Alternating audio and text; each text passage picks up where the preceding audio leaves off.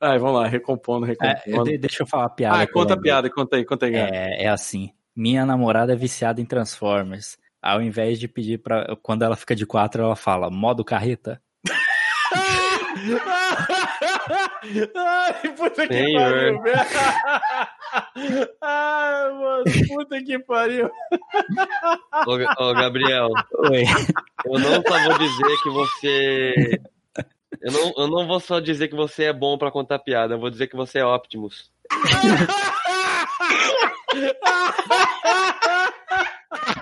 Caralho.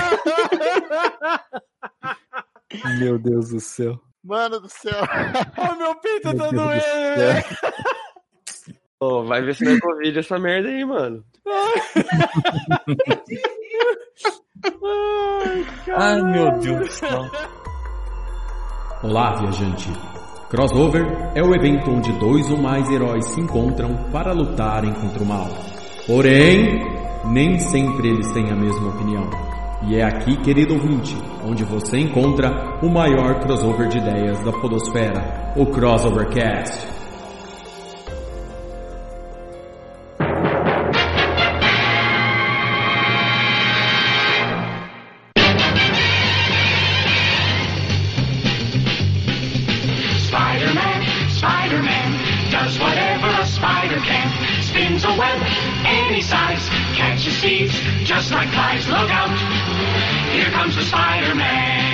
Olá, sejam todos bem-vindos a mais um Crossovercast, o podcast que é um crossover de ideias e faz parte do site crossovernerd.com. Eu sou Léo Palmieri e hoje vamos falar sobre o Homem-Aranha no cinema, aproveitando o hype dos filmes aí, todo mundo querendo saber o que vai acontecer na próxima produção do nosso querido amigão da vizinhança. E para falar comigo sobre esse assunto está ela, Andressa Palmieri. Fala, fala galera! Olha, tem muita hype, muita história. Eu acho que a gente podia dar uma repassada geral. E ainda por fim a gente seleciona qual foi o melhor dessa história toda que já teve da Aranha nos cinemas. É isso aí. E está ele também, o nosso embaixador de festa de antigo mobilismos, Gabriel Oliveira. Ah, você, ô Léo, é aranha humana. Ah, é. é referência aí, hein? Referência. De Campos dos Goitacazes, o nosso baixista da vizinhança, Amaro Assad. Porra, baixista, porque eu vou meter uma baixaria hoje. que baixaria, hein? que baixaria, hein? Não, gente, mas sobre a minha abertura, é, eu queria falar que eu descobri que é um verdadeiro vilão do Homem-Aranha é a Mary Jane, porque eu nunca vi uma pessoa trair tanto namorado. Porra, velho, verdade. Aquela lá. Ela, ela traiu três em dois filmes. Isso não existe quando o cara começa a ter que tirar foto dele mesmo, o, o Homem-Aranha foi o primeiro cara a fazer um OnlyFans, né, cara? É, o primeiro OnlyFans dele. oh, e, e aí foi assim que ele fez sucesso na web. Não! Rapaz, essa foi cirúrgica. Puta que tá pariu. Um ponto pro Juca, né? Não vai ter jeito. Um ponto pro Juca Não. aí. Ai, bacana. O cérebro de São José do Rio Preto, ele mesmo, Juca Vladislau. Sabem por que, que não tem goteira quando chove na casa do Homem-Aranha? Não, não sei. Que ele sempre troca a teia. Boa noite, vamos lá. que pariu. ah, Juca. Vamos lá. E hoje, mais uma vez aqui no nosso Crossovercast, aqui, nosso querido amigo de sempre, já apareceu aqui no Crossovercast falando sobre quadrinhos, é um, uma figurinha carimbada no Gibinós de cada dia lá comigo também, no, no outro podcast que a gente faz. É ele, Andrei Sorren. Olá, meus caros. O Juca acabou de atrapalhar qualquer entrada possível de qualquer ser humano. Gente tem que vir por último. É. Dá... Não dá para fazer algo melhor que isso. Então só posso dizer que a melhor versão do Homem-Aranha é, do Sim, é o Porca-Aranha do Simpsons. É, bacana, e é nesse clima que a gente vai falar sobre o Homem-Aranha no cinema. A sua trajetória até agora, a gente vai elencar os filmes, ver o que, que a gente gosta, o que, que a gente desgosta, quem sabe ainda citar algumas coisas dos quadrinhos, e no final a gente especular o que, que a gente acha que vai acontecer em Homem-Aranha Sem Volta para Casa, filme que estreia logo mais. Você vai estar tá ouvindo esse cast e na espera pelo filme. Life is a great wherever there's a you'll find the Spider-Man.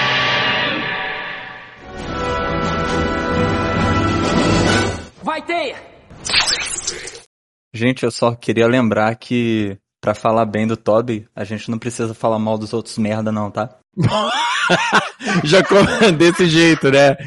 Ai, bom, depois do que o Amaro falou, gente, a gente vai começar falando sobre Homem-Aranha nos cinemas, né? O Homem-Aranha é um personagem que foi criado lá no início dos anos 60 e no meu ponto de vista, e eu acho que da grande maioria dos fãs da Marvel, ele é o herói mais importante da Marvel, em vários sentidos, não só por vendas. Mas por quê? Porque o Homem-Aranha, ele é gente da gente. O Homem-Aranha tem carnê atrasado da Casa Bahia para pagar. O Homem-Aranha tem um parente velho e doente, né? Tem uma velhinha, uma tia velhinha para cuidar. O Homem-Aranha tem problemas no casamento. Homem-Aranha tem um chefe que fica gritando com ele e assim por diante. Então o Homem-Aranha, ele é um herói que pode se identificar muito mais com qualquer pessoa do que qualquer outro, né, na Marvel Comics. É, então... ele, ele quebrou a coluna da namorada, que nunca fez isso. Ô, louco. Fez um pacto com o capeta também, né? Quem nunca? É, quem não tem um diabinho na garrafa em casa, né? Aquela parada toda, né? Ele tem uma trajetória, né, de tanto de vitórias quanto de desgraceira, né? E algumas vezes, algumas dessas situações são bem adaptadas nos filmes, outras nem tanto, e outras são, inclusive, descartadas. Então a gente vai falar hoje. A primeira coisa que a gente tem que falar sobre Homem-Aranha, e agora que a gente vai utilizar um pouco dos conhecimentos do nosso querido amigo Andrei aqui, conhecimento de, de filmes e cinema, a gente sabe que o Homem-Aranha, uma das primeiras aparições em live action dele, né, foi um filme feito para TV da rede CBS em 1977, com o ator Nicholas Raymond no papel do Peter Parker. Né? E esse filme também originou uma série de TV com o próprio Raymond no papel. Aí eu queria perguntar para o André, quais foram os desenvolvimentos por causa disso? O que, que você conhece? O que você pode falar sobre esse esquema pra gente? Da, do, do filme clássico, né? Hoje, Isso, hoje já é. clássico. Cara, foi, acho que foi a primeira tentativa. Aliás, desculpa, eu acho que até a tentativa do Japão veio antes de tentar fazer o Homem-Aranha fazer sucesso em outra mídia, né? E como teve o estouro naquela década, né? O Stan Lee foi virou um chefe geral na Marvel, né, de conteúdo. Então uma das primeiras tentativas foi já de levar para ele para poder vender mais quadrinhos. Praticamente foi isso. É, teve aquela parada mesmo do Tokusatsu, né? Pois é, cara, e, e tipo, uh, se você procurar na internet, né, se o querido ouvinte procurar na internet, você consegue ver tanto cena desse filme clássico, quanto também, né, você consegue ver aí dessa série de TV né? Aí a gente sabe que chegou nos anos 90, né? A Marvel Comics, né? Lá pro meio da, dos anos 90. Ô, Léo, antes de você prosseguir, eu preciso fazer uma observação muito importante aí. Então vai, pode falar. É que nesse casal aí, é, Peter Parker e Mary Jane, né? No, na versão japonesa, a mulher não fala japonês, mas o homem arranha. Pode continuar, obrigado. Oh, puta. Mais um ponto pro Juca aí. Ô, gente, o Juca, se vocês deixarem, ele vai fazer seis pontos na frente de todo mundo aqui já já. Hoje eu vim pra jogar. Na Tô... verdade, eu acho que ele já, já pode entregar o Oscar pra ele. Ele, ó, ele é o nosso Toby. É o nosso Toby. Ai, bacana, bem lembrado pelo Juca aí. O Homem-Arranha. Putz, eu não vi essa vinda. Bom, aí a gente sabe que chegou nos anos 90, né? A Marvel Comics, ela tava passando sobre com, com algumas dificuldades, por quê? Porque havia estourado aquela bolha editorial que começou lá no começo dos anos 90, né, onde que estava vendendo muito quadrinho por especulação, né? E, e dentre desses quadrinhos de especulação, eu e o Andrei comprou bastante deles, né, Andrei? É assim que funcionava. E aí a gente sabe que a Marvel também entrou num declínio com seus maiores personagens naquele período, né? Tinha muita mega saga dos X-Men que estava vendendo bastante. A gente teve a famigerada saga do clone que começou bem, mas depois se tornou um próprio problema para a própria Marvel para resolver isso durante um período. E a Marvel começou a vender direitos de vários personagens para é, produtoras de, de cinema. Então, é, vendeu-se o Homem-Aranha para Sony, os X-Men e o Quarteto Fantástico foi para Fox e, e assim por diante, vários outros heróis. Quando chegou é, nos anos 2000 saiu o filme dos X-Men, em 98, se não me engano, saiu do Blade, né, dois filmes aí com personagens da Marvel, né, e quando chegou em 2002, saiu pela primeira vez o prim... um filme do Homem-Aranha, né? A gente estava vendo pela primeira vez o Amigão da Vizinhança adaptado e o ator escolhido para ser o Peter Parker, né, o Homem-Aranha, é o ator Tobey Maguire. Só eu acho o Tobey Maguire parecido com aquele anão do programa da Eliana. Caralho, bicho. E o diretor desses filmes é o diretor Sam Raimi, né? O Sam Raimi, né? E, cara, esses filmes fizeram muito sucesso do Homem-Aranha, né? É, é uma trilogia de filmes, né? A gente tem o Homem-Aranha, Homem-Aranha 2 e Homem-Aranha 3, né? 2002, 2004, 2007, respectivamente. E esses filmes é, trouxeram pela primeira vez vários conceitos do Homem-Aranha dos quadrinhos para o cinema e tiveram algumas adaptações que foram feitas para a gente conseguir, é, em formato de cinema, acompanhar um pouco do Homem-Aranha. Então vou perguntar agora aqui para meus colegas de Crossovercast o que, que vocês acham da fase do Tobey Maguire é, quais, quais, filmes vocês gostam, o que, que vocês gostam da, da forma do Tobey Maguire. Obviamente a gente não vai ficar fazendo resumo dos filmes, então é, já até 2007, né, a gente está em 2021, pressupõe-se que o querido ouvinte que quer saber de Homem-Aranha talvez tenha assistido os três filmes. Então saiba que tem spoiler no que a gente vai falar daqui pra frente. Vamos lá, galera. Então eu vou dar um spoiler, já de cara assim. A melhor fase é essa, é o Homem-Aranha comedor de casado. Ô, louco. É, pô, se você parar pra analisar, se você assistir o filme com esses olhos, você vai entender que ele só pega mulher casada o tempo inteiro. É, quanto aos vilões, são os melhores vilões do, do, do, do rolê mesmo. E a única coisa que não é melhor é que o, aquela Mary Jane, aquela atriz, é muito ruim. Não gosto dela. E a outra é Emma Stone, então fica muito complicado de competir. É. É a, Kirsten, isso. a Kirsten Dust, ela, ela. No primeiro filme, eu achei que ela até que foi um pouquinho melhor, mas eu acho que os outros filmes meio que destemperou o rolê pra caramba, sabe? Tipo, e ela grita muito, velho. Sem contar que a Gwen Stacy no filme 3 é a Bryce Dallas, né, cara? Que é outra. Nossa, É a a Bryce Dallas é linda, né? Sim. A Bryce Dallas é linda. Mas assim, eu, esses, esses filmes do, do, do Sam Raimi, né? É uma coisa que eu até tava comentando com a, com a Andressa hoje. Eu, eu acho que, assim, quando você vai tratar o Homem-Aranha, quando você vai, tratar um personagem tão importante quanto o Homem-Aranha, e a mesmo a respeito igual do Superman, por exemplo, quando você pega um, um personagem com muita história, com, com, com esse efeito de responsabilidade, porque assim, eu gosto sempre de falar que o maior poder do Homem-Aranha tá na resiliência dele. Que é de sempre ele cair, levantar, cair, levantar, cair, levantar e conseguir no final derrotar seus inimigos. A gente cansou de ver isso nos quadrinhos, né? Eu acho Sim. que nessa trilogia do, do Sam Raimi a gente viu um pouco mais disso, mas a gente vê isso muito mais na persona do Peter Parker.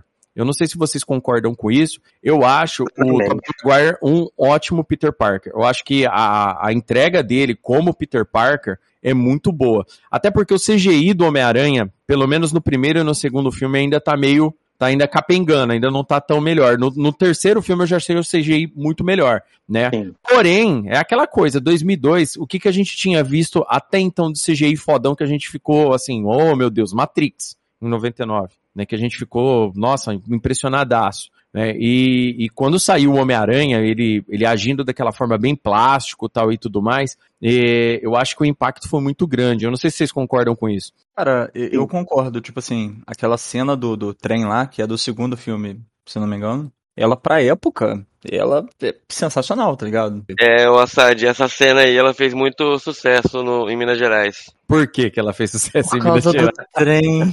Porque os mineiros adoram trem, uai. Faz o ponto pro Ju. aqui. Ai, Caralho, meu Deus. Só, só pra lembrar que o Homem-Aranha 2 ganhou o Oscar de efeitos visuais na época. Pois é, em 2004, né, ainda ganhou um Oscar de efeitos visuais. É pra 2004 aquilo ali é uma sacanagem, né, bicho? Sim. E a, e a cena do trem eu acho que representa. Acho que, acho que, aliás, é uma. Como cena isolada, eu acho que é uma das melhores cenas de filme de super-herói em todos os tempos. Pelo menos pra mim, E- e gosto é- muito. E não é Eu nem concordo a, com você, Andrei. não é nem a parte dele parando o trem, mas tipo assim, a, a cena toda, o Sim, desenrolar daquela cena É só um garoto. é incrível. é fabulosa aquela cena, cara. Muito bem construído. Os caras caprichou. O Homem-Aranha 2 eu acho, assim, ex- excelente, assim. Como um todo, eu acho um filme muito, muito bom. Eu também Muita acho que é o- dessa trilogia primeira, ele é definitivamente o melhor. É, ele é o melhor, sem dúvida nenhuma. E de todos em Mas- geral, né? Como o Andrei falou, mas, é verdade. Mas só pra lembrar que a melhor. Aí depois, né, a segunda melhor cena de filme de todos os tempos tá no filme 3, que é a cena da dança. Ah, puta que Quando pariu. ele vira gótico, né? Exatamente. O que eu tenho pra falar dessa primeira sequência aí do Homem-Aranha é que foi, assim, a, a aparição do Homem-Aranha bem feita na, na, na, nos filmes, digamos assim, nesse universo cinema e tudo mais. Então, assim, toda vez que fala Homem-Aranha, me remete mesmo a, a, o rosto das, dos atores que fizeram essa trilogia. Ficou como um marco para mim, assim, de conhecimento da história do Homem-Aranha, essa primeira trilogia. Fora o seriado de desenho do que passava na Globo lá de, do 92, eu acho que essa, assim, eles ficaram, ele ficou muito marcante, porque foi muito bem feita a trilogia toda. E mesmo os outros sendo algumas outras coisas boas, ainda assim, não sei se é por ser o primeiro, por ser bem feito, mas ficou marcado para mim. Pode falar, Juca, que você ia falar? Não, eu quero dizer, concordo com você, cara, que eu não botava muita fé, né, com o ator que foi escolhido aí pra essa trilogia, mas eu realmente tomei no Toby. O cara manda muito bem. A, a transição. falando sério, ó, do, das três trilogias aí modernas, a transição do Peter Parker antes de Homem-Aranha e depois, e depois ele virar, ganhar os poderes, a melhor é do Tobey, sabe? E, e, até o jeito que ele mantém, digamos assim, a inocência dele, porque, tipo, ele é um adolescente, né? Apesar dele ter cara de velho, o Tobey Maguire, mas o personagem é um adolescente. Isso ele faz muito bem, cara. Acho que dos três ele é o melhor ator de longe, de longe. Minha única ressalva que eu gostaria de ter, que tivesse tido mais nessa trilogia é o Homem-Aranha piadista mesmo, ele de Homem-Aranha piadista. Eu acho que eu gostaria de ter visto mais cenas do tipo. Ele, é, ele é muito sério, né, cara? Ele, ele parece que ele perdeu o tio. Foda. Quem, eu não ouvi quem fez a piada, mas ó, mandou bem, hein? Porra. Caraca. Um ponto pro Juca, de novo. Né? Não tem jeito, não. Mas pode concluir, Andrei. Na época eles tiveram muito problema e por isso que eu acho que acabaram desistindo, por causa da, da máscara. Né? O Homem-Aranha falar e como eles, eles ficaram muito preocupados. Ia ficar uma coisa bem gesticulativa Power Ranger, sabe? Movimentação de cabeça e fala. Então, na época, eles não conseguiram achar um, um termo que ia ficar legal e as pessoas não iam, não iam se sentir estranhas ao verem aquilo no cinema. Eles fizeram vários testes e aí optaram por ah, o Homem-Aranha então vai falar menos. Nossa, cara, que coisa! Eu não sabia dessa não. Porque Sim. assim, é, o, é igual, é igual o Amaro falou. Né? É, quando a gente vê o Tobey Maguire quanto a Peter Parker, cara, é muito bom. A entrega dele no papel, tipo, o jeito que ele faz, igual o Juca falou também, a transição dele ganhando os poderes, né? Todo aquele detalhe que acontece no filme. Aliás, o, o primeiro Homem-Aranha, no meu ponto de vista, é uma aula de como você faz um filme de origem. Porque, assim, é, o primeiro filme começa ele falando em, em, terceira pessoa, né? Explicando sobre a vida dele. E em cinco minutos de filme, ele estabelece todo o universo dele em cinco minutos de filme. Eu reassisti o filme esse, esse, fim, esse fim de semana. Cara, eu, eu fiquei impressionado que em cinco minutos de filme ele já estava já tava preestabelecido basicamente tudo que acontece com ele, ou seja, da vida do Peter mesmo. Então você já tá por dentro do que acontece. A partir do momento que ele é mordido e ele começa a desenvolver os poderes, dali até a morte do, do tio Ben, aí tem aquela parada que ele vai atrás do, do bandido que matou o tio dele e tal, até ele aranha, eu achei muito inteligente a forma como eles fizeram na época, né? Uma outra coisa que, que tem no primeiro filme, e eu acho que na verdade essa trilogia toda segue esse, esse caminho, e a Andressa comentou isso comigo. A trilha sonora desse jogo, de, desse jogo, a trilha sonora desse filme, desse, dessa trilogia, é excelente. Ela é muito bem feita, ela dá muita empolgação. Quando ele tá balançando na teia, a trilha sonora cresce. Eles fizeram a mesma coisa no jogo de 2018 do Homem-Aranha. Toda vez que ele tá balançando na teia, entra uma trilha sonora orquestrada para dar aquele, aquele bang. Uma coisa que é muito importante a gente falar, que o trailer de Homem-Aranha 2 foi um dos primeiros trailers, trailers com mais impacto é, com trilha sonora que, que tiveram na época, né? A galera ficava impressionada, fico, levou muita gente pro cinema porque a trilha sonora do trailer era muito bom, né? Depois é o querido ouvinte aí procura aí, Homem-Aranha 2, né? O trailer, que é, que é muito bacana.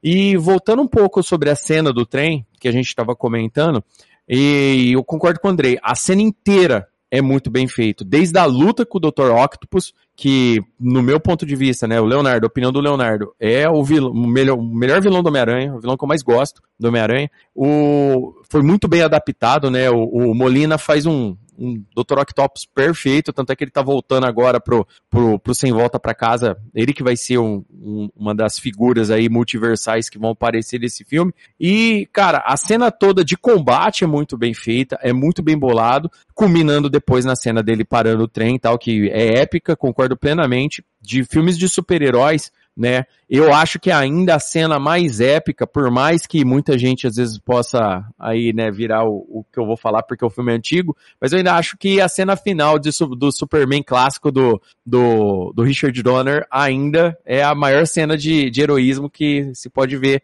num filme. Mas, né, muita gente pode argumentar, ah, mas foi, ele fez isso por causa de uma mulher, né? O Superman voltou no tempo por causa de uma mulher, tá? Mas, cara, é fazer o quê? Aí, a única motivação plausível. É, é aquela frase, né, do, do filósofo, né? Tudo na vida depende de quanto você quer comer alguém. Exatamente. Não, e ó, tem que considerar também que existe a opção do homem voltar no tempo para evitar ficar com a mulher. Tem também, né? Por causa das dívidas depois, né? Os caras falam, né? Tá complicado, né? Bom, mas é, falando, voltando ao Homem-Aranha, eu acho muito importante que é, essa trilogia toda, ela desenvolveu alguns vilões icônicos. Eu falei agora aqui do Dr. Octopus, né? Mas eu acho que a gente pode estar tá falando do, do Duende Verde no primeiro filme, né? Com o Norman Osborn, né? Que, que é um vilão incrível. Eu acho que a adaptação dele, do, do Duende Verde no filme, ficou ok, né? Muita gente na época não curtiu aquele visual muito futurista dele, né? Tal, a galera queria o clássico, com aquela máscara de borracha tal, mas é, se a gente levar meio a, a conceito, né? Eu acho que, que ficou bom para cinematograficamente falando, né? Eu acho que o filme é muito bom. As atuações do, do Harry Osborne também eu gosto muito. Eu também gosto de falar que essa trilogia tem, além de tudo, também a melhor Te Amei. É a Te Amei mais condizente com os quadrinhos, tanto nos não, conselhos. Não, não, é não, rapaz. Não é não. Não, a, me, a, melhor Te Amei é a do terceiro lá, pô. Eu tô falando a melhor Te Amei, não a Te Amei. Aquela pra tia May lá. Ideia. Tá falando, ele tá falando a melhor tia May, não a tia May, mas melhor. Não, ela é a melhor, ela é a melhor. Ela é melhor, não e... só como Tia não May. A, não a ela é boa, é muito tia melhor. Falando, falando nisso, tem aquela música famosa do rock nacional que é, é uma autobiografia da Tia May, vocês sabem? Não, qual que é? Eu te amei. que Mas o ponto pro Chuca aí. Cara, ó, e, e tipo assim, é, no segundo filme a gente tem o, o Dr. Octopus, né? E no terceiro filme a gente tem uma trinca de, de vilões, né? A gente tem o Homem-Areia, que o Homem-Areia foi extremamente bem adaptado, eu acho. Plenamente, amo. Aliás, o Homem-Areia é um dos vilões do Homem-Aranha que eu mais gosto também. Eu acho um vilão muito da hora, tem histórias incríveis com o Homem-Areia. O, a gente tem também o, o Harry Osborn de Duende Verde, né? A hora que ele descobre que o Peter é, matou, tipo assim, ele acha que o Peter matou o pai dele, mas na verdade depois ele descobre que o pai dele se mata, tal, aquela parada toda. E a gente vê também, né, no, no terceiro filme, a gente vê o Venom. O Venom aparece pela primeira vez na figura do Ed Brock, né? assim, na mesma forma dos quadrinhos.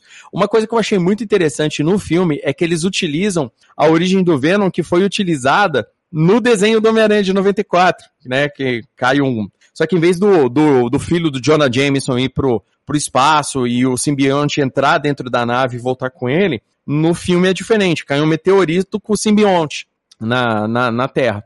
E eu achei muito bem adaptado, uniforme preto, aquelas paradas todas, é, eu achei bem, bem bacana, é, dentro das limitações que eles conseguiram fazer, mas eu, eu achei que pelo tempo de tela, o que foi feito de adaptação com o Venom no filme, eu não curti muito não, eu achei meio, bem assim, fracão.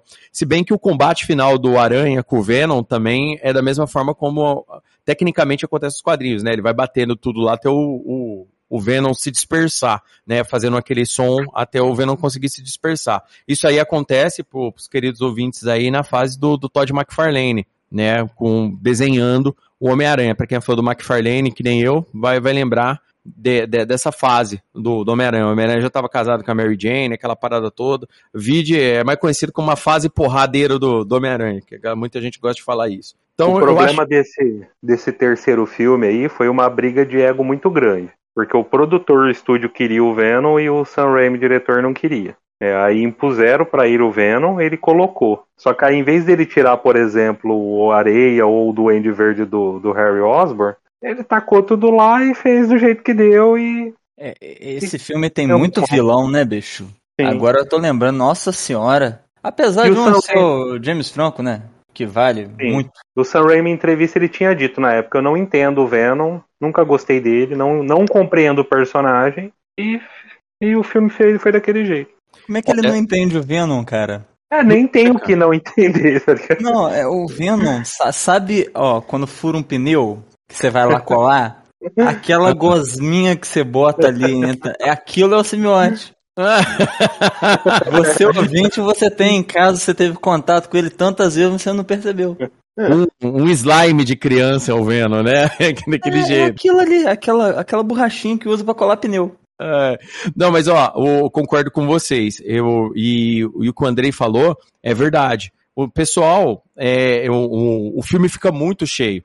No primeiro filme a gente tem um vilão só e o filme se desenvolve super bem. No segundo filme a gente também tem um segundo vilão, mas a gente tem o James Franco, né, como Harry, agindo de forma irresponsável, né, na, louco numa vingança tal e tudo mais. Então a gente pode até colocar ele com, com pouco de vilania também nisso daí. Agora, no caso do terceiro filme, é, estragou completamente aquele monte de vilão. Porque, além do tempo de tela, do CGI, aquele monte de coisa, o, o Venom tem um desenvolvimento muito porco. Entendeu? O, desenvolvimento do Venom no filme é muito porco. A introdução da Gwen Stacy eu achei exagerado, por mais que eu goste muito da atriz, eu acho ela fenomenal aquela atriz, eu gosto dela, mas eu acho que o desenvolvimento da, da Gwen né, da, no, no, no, caso, né, da Gwen Stacy, foi, serviu só para meter ciúme na Mary Jane, né, e causar aquele, aquele problema, aquele triângulo amoroso chato, que eu acho que estragou Sim. muito o filme. O desenvolvimento do, é. do terceiro filme, baseado dentro de, desse, desse âmbito aí, tirou totalmente o poder dos vilões do filme. Parece que a Mary Jane é o pior vilão do filme. Com, com o arco do, do Andy no terceiro filme, o arco separado, assim, do Duende, do Harry e do Homem-Areia, eu achei que ficou muito bom. Só que o problema é você ter que aguentar todas as outras coisas ruins do filme para chegar lá. Não, verdade, não. O desenvolvimento, parece que o filme foi feito para ter o Homem-Areia e o Duende Verde do Harry, né? Eu lembro que quando, quando começou a sair os primeiros trailers, tal, que mostravam o Harry, a galera gritando, porque tipo assim, nesse período, né, a gente sabe que o boom dos filmes de super-heróis trouxeram muitas pessoas para os quadrinhos, gente que não lia naquela época tal. E era muito comum a galera falar que o James Franco ia ser o Duende Macabro, mas não, ele é o Duende Verde de novo igual nos quadrinhos. Né, o Harry se torna lá na frente um novo Duende Verde, né, pegando a maldição e o legado do maldito do Norman Osborn, né, porque o Norman, pelo Sim. amor de Deus, é um, é um, problema muito sério.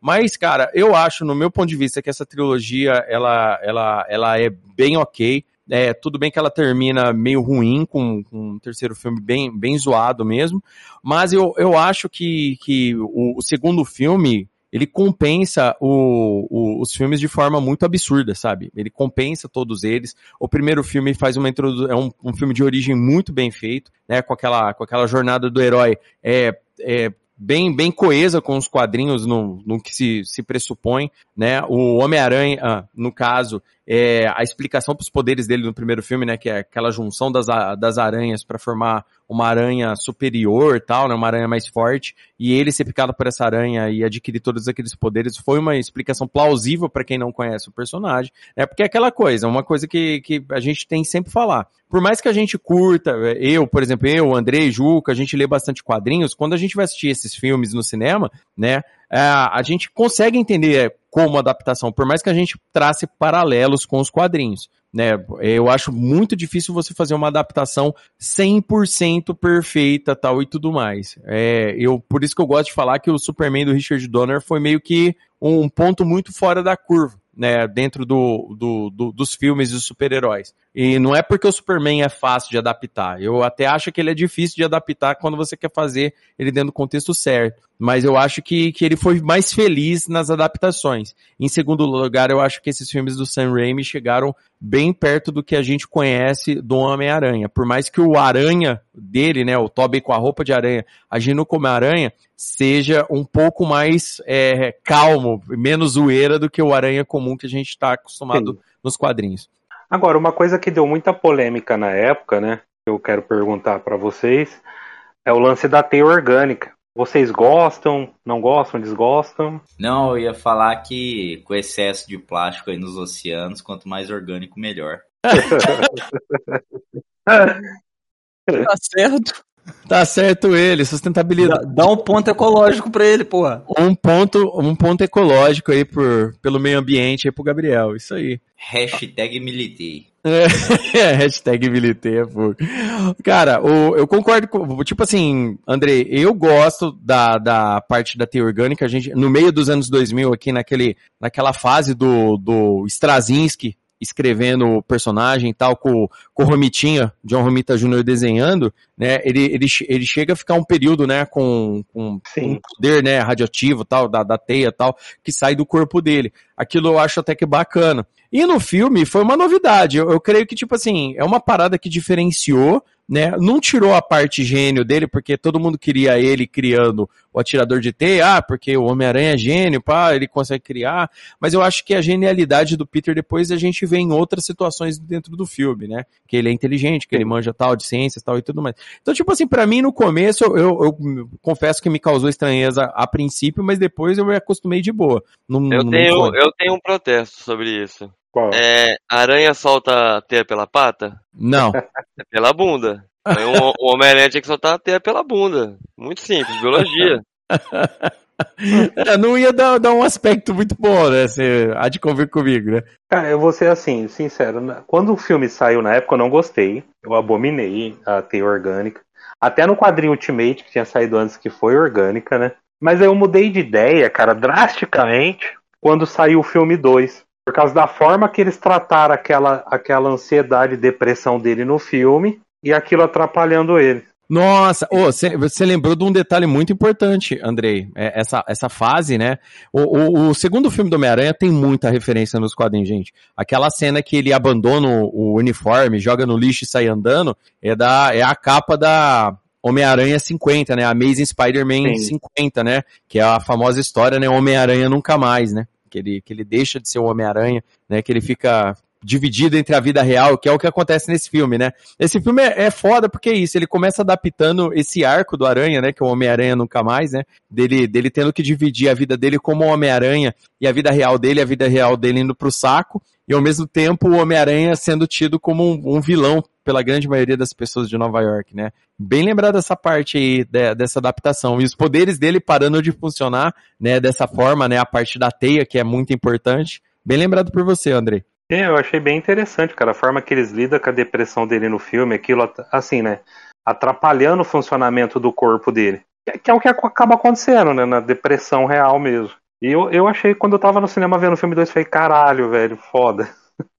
Agora amei isso aí, agora Perfeito. Eles mandaram muito bem, cara. E, e, essa trilogia, o segundo filme do Homem-Aranha é um dos melhores filmes de, assim, dessa trilogia do Sam Raimi, é um dos melhores filmes de super-herói de todos os tempos. Esse filme é, é, muito bom. Ele é muito bom mesmo. Ele é bem, bem acima da média. E todos aqui concordamos também, né? Espero que todos concordamos que o Peter deveria ter ficado com a Úrsula.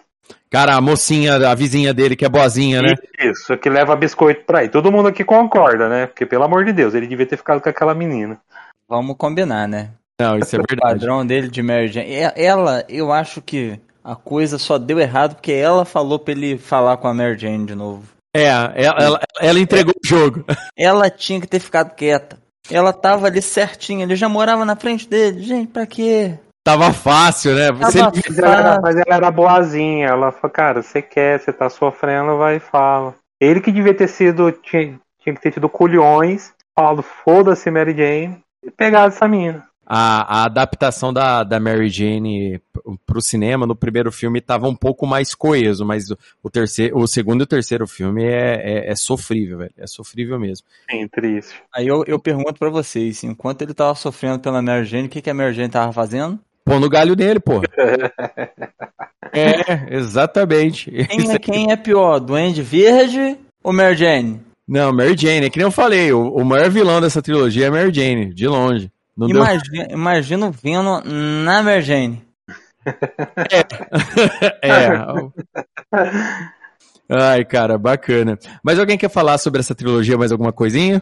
Sim, só uma, só uma informação de curiosidade, né? Que a gente falou dos efeitos visuais também.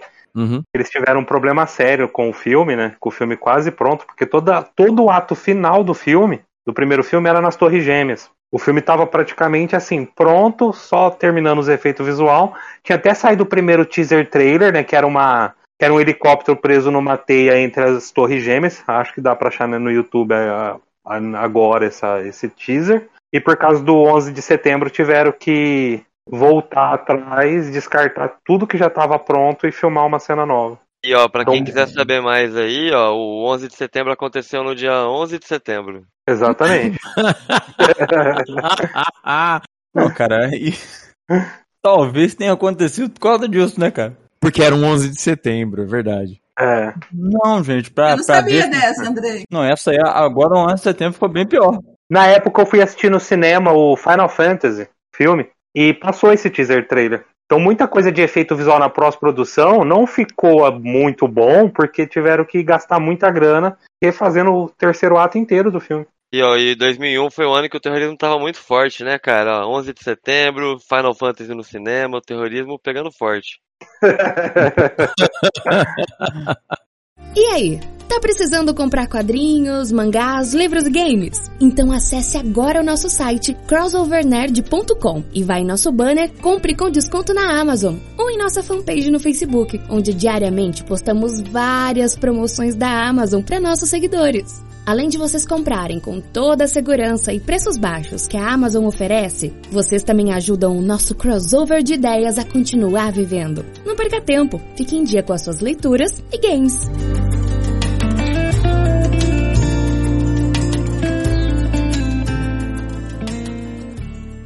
Então é isso aí. Agora a gente vai falar das. Não, não, não se tornou uma trilogia, mas é um, são dois filmes com o Andrew Garfield de Homem-Aranha, né? No caso, os filmes são do diretor Mark Webb. E aqui a gente vê o nome, né? Espetacular Homem-Aranha, né?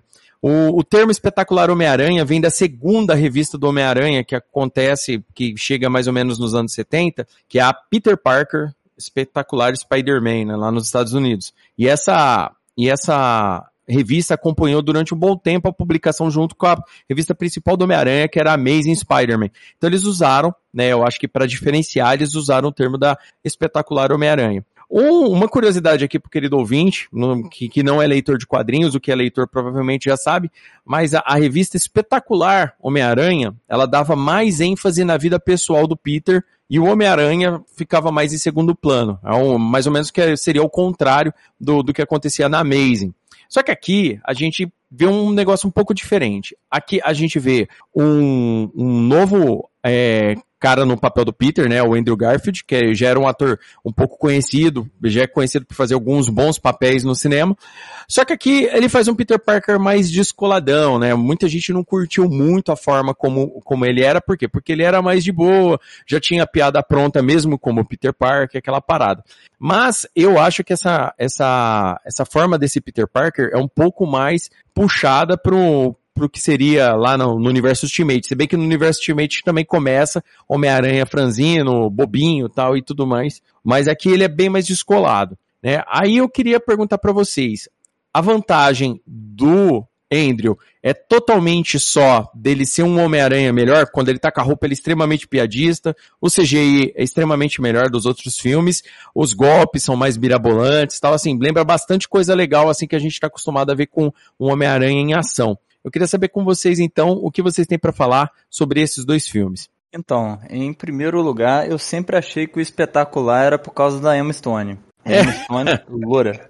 E outra coisa que eu queria levantar nesse sobre esse filme aí, esses dois, né, no caso, é que é, ele previu a vacina da Covid, né? Cara, vou deixar, vou deixar, vou deixar vocês entenderem essa aí. Porra, não entendi não. Entendi, não, não entendi. Vou deixar.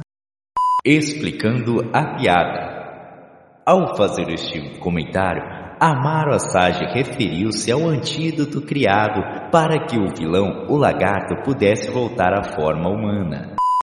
Ótima piada aí, Navarro, um pontinho para ele aí, show de bola. Cara, é, esse detalhe do, do Dr. Kurt Connors, né, eu acho muito legal, porque assim, o lagarto, ele, ele é um, um vilão, né, que ele, que ele, ele sente os poderes dele, né, a situação dele, ele tentava voltar a um estado normal, é, eu, a, foi meio que forçada a situação dele no, no primeiro no, no, filme, eu acho, né? Porque, tipo, o pessoal queria resultado, tal e tudo mais. A gente vê um Norman Osborn com problema de que tá morrendo, né? Uma parada que também que é tirado, se não me engano, é do Universo Ultimate também, né, o Andrei? Se não me engano, acho que o, o Norman. O, é o Norman ou é a esposa que é doente? Não lembro no Universo Ultimate. Eu acho que algum dos dois é. Pegou. Mas é, um aí você vê né, o Norman Osborn por trabalhar em clínica e essas coisas já morrendo. Enquanto o parente dele aí usou um monte de droga e até hoje tá vivo. no caso, o parente dele é o primo Ozzy.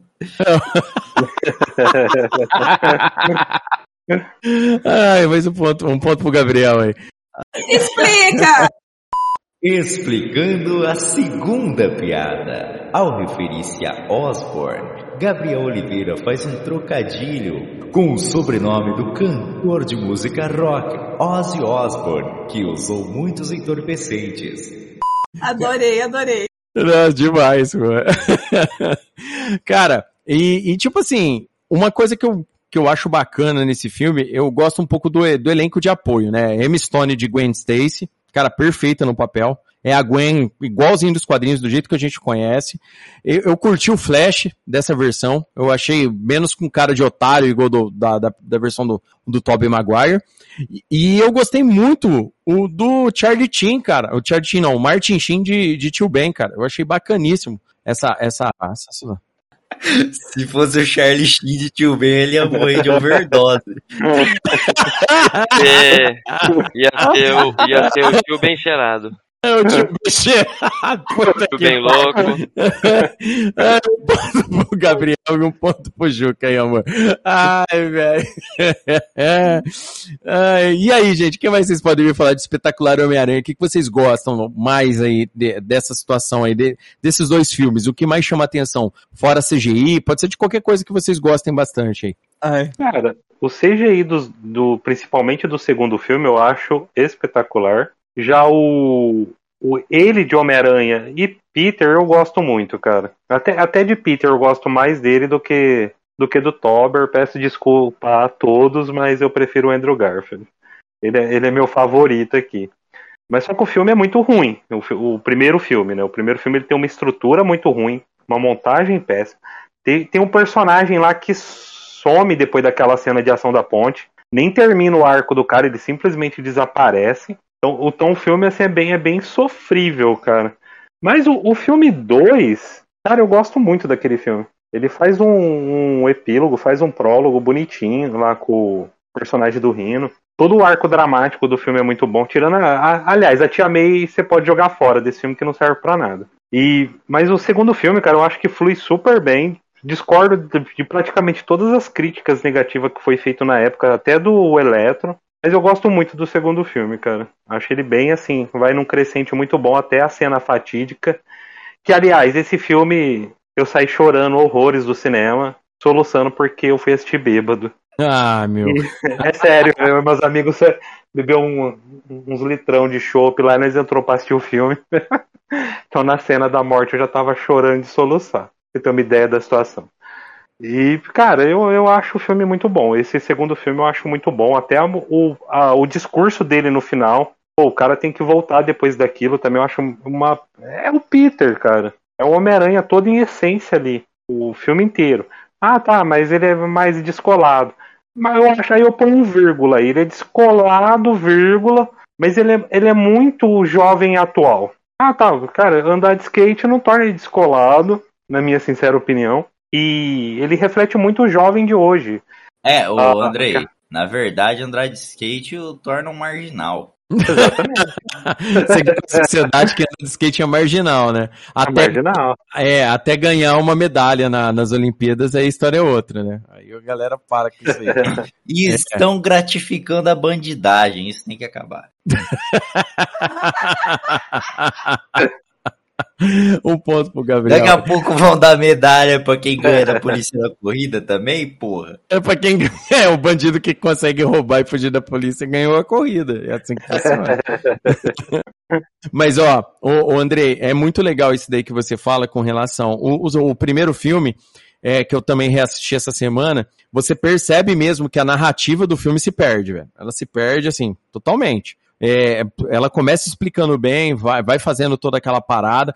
O, a vantagem do, do primeiro filme do Toby é que em cinco minutos você já está sabendo de quase tudo que você precisa saber para se contextualizar Sim. com o universo do Aranha. O do Andrew demora uns 45 minutos. Então, tipo assim, é, demora um bom tempo mesmo até chegar aquela, aquela parada lá do tio Ben morrer e tal, aquele, aquele tipo de situação. Mas o filme é legal, tipo assim, ele com, com uniforme de, de aranha é esplêndido. A cena do ladrão de carro, cara, aquilo, aquilo lá você chora de rir, ele tirando Sim, onda com o cara. E, tipo assim, ele lutando com o lagarto, ele vai contando piada no meio da parada, tipo, do jeito que ele é normal. Mesmo que é o Dr. Connors, ele vai tentando ver uma outra piada. O segundo filme eu gostei muito, porque trabalha muito a veia piadista dele no primeiro arco. Eu acho isso daí incrível, né? A cena do Rino, cara, é um, uma parada muito da hora também que acontece no filme depois lá, lá na frente. Eu acho bem legal. O, o Jamie Foxx de Eletro, eu achei que a atuação foi legal. Mas a gente sabe que o Eletro nos quadrinhos é um pouco diferente. Mas pra, a nível de adaptação, eu achei que foi legal, cara. Que, tipo, não, não pesou, foi bacana. Eu não gostei do CGI do Eletro. A forma como eles fizeram o Eletro, eu acho que meio que passou do ponto dele ficar todo azulzão, tal, aquela parada. Mas é bem legal. E, cara, e quando a gente para pra adaptar que esse filme ousou bastante, a gente pode usar esse termo, em adaptar a grande derrota da vida do Peter, né, que é a morte da Gwen, né, que é a, é a primeira vez que o Peter, primeiro assim, ele já tinha sofrido outras baixas, né, de gente próxima dele, inclusive nos quadrinhos o pai da Gwen morre antes, né, igual no primeiro filme, o Capitão Stacy morre primeiro, aquela parada, mas o, a morte da Gwen Stacy nesse filme foi muito bem adaptado, todo o choque que acontece, você ouve, você percebe que ela provavelmente morreu capuchada de corda dele também, de teia, né, que ele foi usa, ele, né? Foi ele, foi ele. Ele quebrou a coluna dela. Ele então. prometeu pro pai dela, no leito de morte do pai dela, que ele ia ficar longe dela pra não se ferrar. E ele quebra a coluna dela. Você é Peter Parker, né? Brincalhão. Mas ele ficou longe, ele lançou a teia. É, exatamente. O problema é que ele tava longe demais. Mas ó, a cena, a cena foi muito bem feita, muito foi. bem montada. A cena, a cena é emocionante, igual nos quadrinhos, a forma como a cena é feita. O, a diferença ali é que a Gwen nos quadrinhos já cai desmaiada, supostamente desmaiada, né? até o fim da cena, então, tipo, ela não grita nem nada, mas ali a Emma Stone, você vendo o olhar dela, né, ela tá acordada, né, lindo, você vendo... Aquele olho lindo, ela cai é. linda, nunca vi uma pessoa cair tão linda. ela cai bonita, né, cai bonita. Não, ela cai, porra, nossa senhora. Porra. Mas eu curti, cara. Eu, eu, eu, acho que foi extremamente emocionante essa, essa cena aí, muito bem montada. É, eu curti a, os vilões selecionados para esses filmes, né? O primeiro, o Lagarto, é, foi, foi uma, uma ótima ideia, mas eu senti falta do, do Norman. Eu acho que poderia ser um Norman em pessoa pressionando, sabe? O, o, o, o Kurt Connor, sabe? Eu acho que faria mais sentido, daria mais aquele, aquele grau de urgência na situação né? Mas a gente acabou não vendo isso. No segundo filme a gente tem o Harry Osborn loucaço já de cara, então, tipo, tem, tem muita diferença que, que a gente vai vendo no, no esquema do, do filme, sabe? Então, é, é isso mesmo, né, Andrei? Você, você concorda? Você, você quer pôr mais alguma coisa nesse, com relação a esse filme? Acho que nesse caso é só isso mesmo.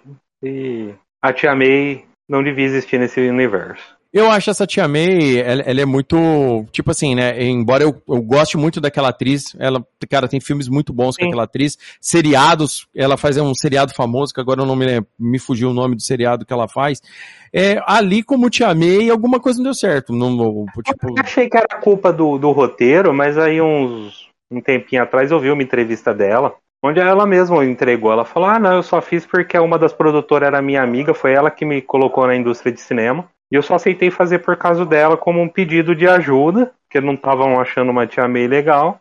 E ela até faleceu antes do filme de câncer, antes do filme ser lançado. Então só também, tipo, voltei por causa disso. Porque senão acho que ela nem tinha voltado pro 2, porque ela nem queria fazer. É, quando a gente lembra que no, no segundo filme do Aranha lá do, do Tobey, a gente tem aquele discurso que a Tia May chama, chama o Peter e fala para ele que todos nós temos um herói dentro da gente, cara, que aquilo lá é, arrepia até o cabelo onde não pode ser nominado agora aqui, entendeu?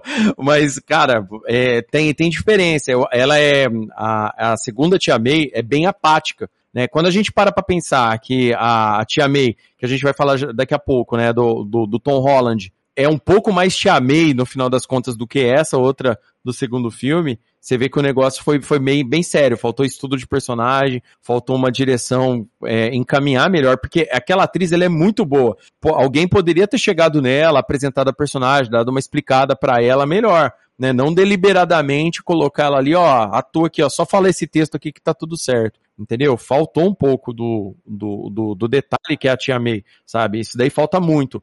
A Tia May, dentro do, dos conjuvantes do, do Homem-Aranha, é uma personagem que faz muito peso. É igual, igual o Harry Osborn, o melhor amigo dele. Igual uma Mary Jane mais bem feita, por exemplo. Uma Mary Jane mais ativa. Mais do jeito de ser da Mary Jane mesmo. Sabe? Então, faz muito. Por isso que a Emma Stone de Gwen Stacy foi perfeita porque ela fez o papel exatamente o que a, a gente, o, tipo, o que é esperado da Gwen na vida do Peter. Entendeu? A Gwen é, é, tudo na vida do Peter, entendeu? É, é, é esse que é o detalhe. É, é, o que preenche o vazio dele como um todo. O pessoal pode até falar, a galera mais nova, que tá acostumado com a Mary Jane, tá com a Mary Jane isso, isso, mas, mas o grande amor da vida do Homem-Aranha foi a Gwen. Sempre foi.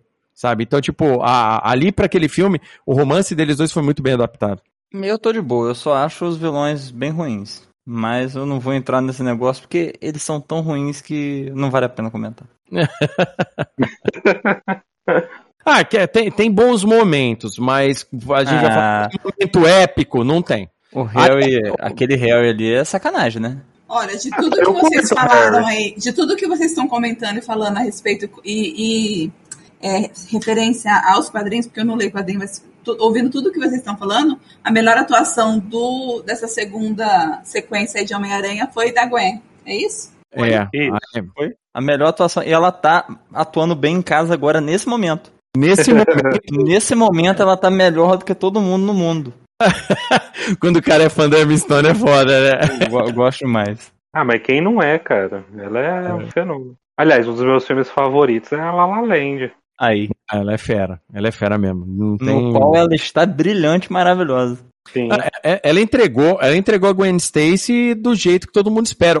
Cara, é desde eu gosto também desse filme, o vestuário. Eu gosto do uniforme do Aranha que foi uma, deram, tentaram dar uma misturada. Eu, aquele diretor, o Mark Webb pensa que me enganou, mas eu acho que ele tentou dar um, uma pitadinha daquele uniforme do Ben Riley, sabe? Do Aranha Escarlate uhum. ali no, no negócio e tal, pra pegar aquele uhum. fã dos anos 90 de porradinha, igual eu, o Juque e o Andrei, sabe? Pra pegar a gente ali, ó, na hora. Então aquele uniforme, ele, ele, ele tentou dar uma, uma mistureba legal ali. Então, tipo assim, eu gosto de, de, de alguns conceitos do filme, né, de algum, como foi usado algumas coisas tal, mas é, concordo com o Amaro que, tipo, com relação a cenas épicas, tipo, o vilão foi lá e tal, cara, a cena mais épica desses dois filmes, de fato, infelizmente, é a morte da Gwen, velho. É a cena mais épica, fodástica, bem produzida de, de, desses filmes aí, desses dois filmes. Então, tipo. Aliás, né, fazendo uma observação, uma coisa que eu gosto muito no filme 2 é como a trilha sonora funciona com os efeitos sonoros das cenas de do Eletro usando poder. Verdade, Andrei. Tinha esquecido desse detalhe. A trilha sonora complementa muito, né? Isso Sim. daí, ó. Bacana. Olá, viajante! Está gostando do Crossovercast de hoje? Que bom! Então, aproveita e compartilha com seus amigos nas suas redes sociais, para sua família, para aquela pessoa que tá precisando dar boas risadas, ou aquele amigo que adora quadrinhos, filmes e séries. O Crossovercast é lançado quinzenalmente e traz sempre o melhor crossover de ideias da podosfera. Não se divirta sozinho, compartilhe!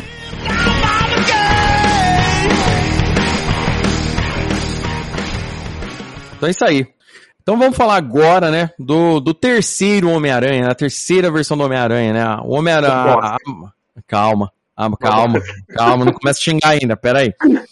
Mar... Deixa eu explicar pro querido ouvinte. A Marvel, A Marvel fez um acordo com a Sony. Veja bem, Sony, a, a gente está fazendo um universo estendido aqui dos personagens da Marvel. A gente começou em 2008 com o Homem de Ferro. Você está vendo que a gente está fazendo um sucesso do caralho. E a gente está precisando trazer o maior herói da editora de volta pro cinema aqui nesse universo, porque ele vai entrar como uma luva. E a gente precisa desse herói aqui. E aí? Vamos dividir o, o osso, é, e divide, divide aí venda de boneco, venda de jogo, venda de camisa, e aí? Aí beleza. Aí a, a Sony topou. Vale lembrar que a Sony já estava produzindo um filme do Venom, nesse período aí, se não me engano, acho que estava até para sair, se não me engano, não lembro agora de cabeça, ou quando saiu, mas já estava em produção o filme do Venom. E aí a gente teve a primeira introdução, né, do, do Homem-Aranha é, dentro do MCU, no filme Capitão América Guerra Civil. Aqui, antes da gente falar dos filmes do Homem-Aranha solo, eu vou dar uma citada aqui onde que aparece o Homem-Aranha aqui pro, pro querido ouvinte, porque é, aqui tem mais aparições do Homem-Aranha. Então vamos lá. Capitão América Guerra Civil é o primeiro filme que aparece o Homem-Aranha na, na luta final lá, que, é, que ele aparece pela primeira vez no, no quebra-pau do, do, do, do aeroporto. Aí depois tem um filme solo, que é Homem-Aranha de Volta ao Lar, em 2017. Depois ele aparece em Vingadores Guerra Infinita e Vingadores Ultimato, né? Que é aqueles dois filmes que, que fecham essa primeira, a primeira grande parte aí do MCU. Aí depois Homem-Aranha Longe de Casa, que seria tipo um filme logo após os, os eventos de Ultimato. E agora tá vindo aí em 2020, né, Homem-Aranha sem volta para casa. E o filme Homem-Aranha sem volta para casa tá com hype do caramba, mas já já a gente vai falar desse hype aí. Então vamos lá, em Capitão América Guerra Civil, é uma coisa que é muito importante a gente falar. E eu acho que é o, o que mais coloca em todos esses filmes do Homem-Aranha, né, com o Tom Holland, o que mais coloca o Tom Holland para baixo perto dos outros. Não é só a falta do tio Ben. O problema é que a motivação dele é a pior motivação possível para qualquer herói, para qualquer jovem. E ela se chama Tony Stark. Ah, mas o Tony Stark do MCU é diferente do Tony Stark dos quadrinhos. Meu, em partes. Ele, é, ele é até muito parecido com o dos quadrinhos, sim, em, em algumas questões. Ele é um pouco, ele é um pouco, vamos supor, um pouco mais heróico. Mas nos quadrinhos, o Tony Stark, para mim, é top 10 vilão da Marvel de longe. Não tenho nem o que falar, porque muita cagada foi ele que, que aprontou. E o, é, é muito o Sr. Stark, Sr. Stark, ele trabalha com tecnologia Stark, ele não tem uma parada muito dele. Ou seja, ele tem um desenvolvimento muito diferente do que se tem nos quadrinhos. E uma outra parada que ele tem, que os meninos falaram agora há pouco, ele tem uma tia May, que parece a irmã mais velha dele. Então a galera costuma pegar muito pesado, no máximo, no máximo a mãe dele. O Tom Holland é um ótimo ator, tá, gente? O problema não é ele quanto ator. É, isso daí, o problema, o Tom Holland sofre do mesmo problema que a Brie Larson sofre pega roteiro ruim pra caralho. E o roteiro, a hora que trabalha, o pessoal quer jogar culpa em alguém, né? Porque o, a pessoa mais leiga acha que o problema é o ator, o ator que fez sem vontade, o ator que não, não interpretou direito, o ator, o ator devia ter lido os quadrinhos. Não, isso daí é a função da, do pessoal que dá o material pro, pro ator trabalhar. Se ele quiser ir atrás dos quadrinhos por conta, também é, é outra situação. E aí eu queria falar aqui com meus queridos colegas aqui hoje da bancada de hoje. Tom Holland, quanto Homem-Aranha, em todos esses filmes aqui. Depois a gente fala de vilões, tá, essas paradas. O que, que vocês acharam? Ah, então, né, cara? Ele, sei lá, né, cara? Não é ruim, mas em comparação com os outros dois, ele é o pior. De três, ele é o terceiro. É.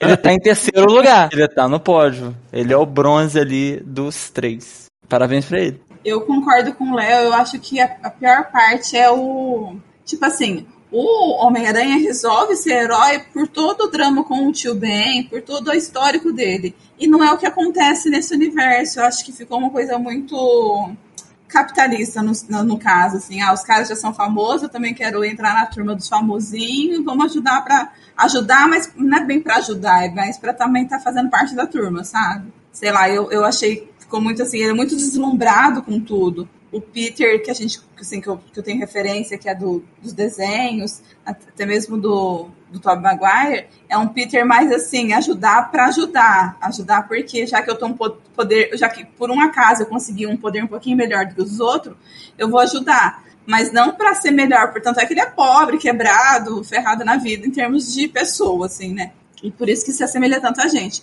Agora, esse esse afiliado do Tony Stark aí é muito playboy. Mesmo que ele seja ferrado na vida, mas ele acaba se tornando tendo uma visão meio de playboy, assim, meio que vai pelo dinheiro, sabe? Eu não sei, essa é a sensação que eu tenho. Cara, eu acho uma grande merda tudo que foi feito.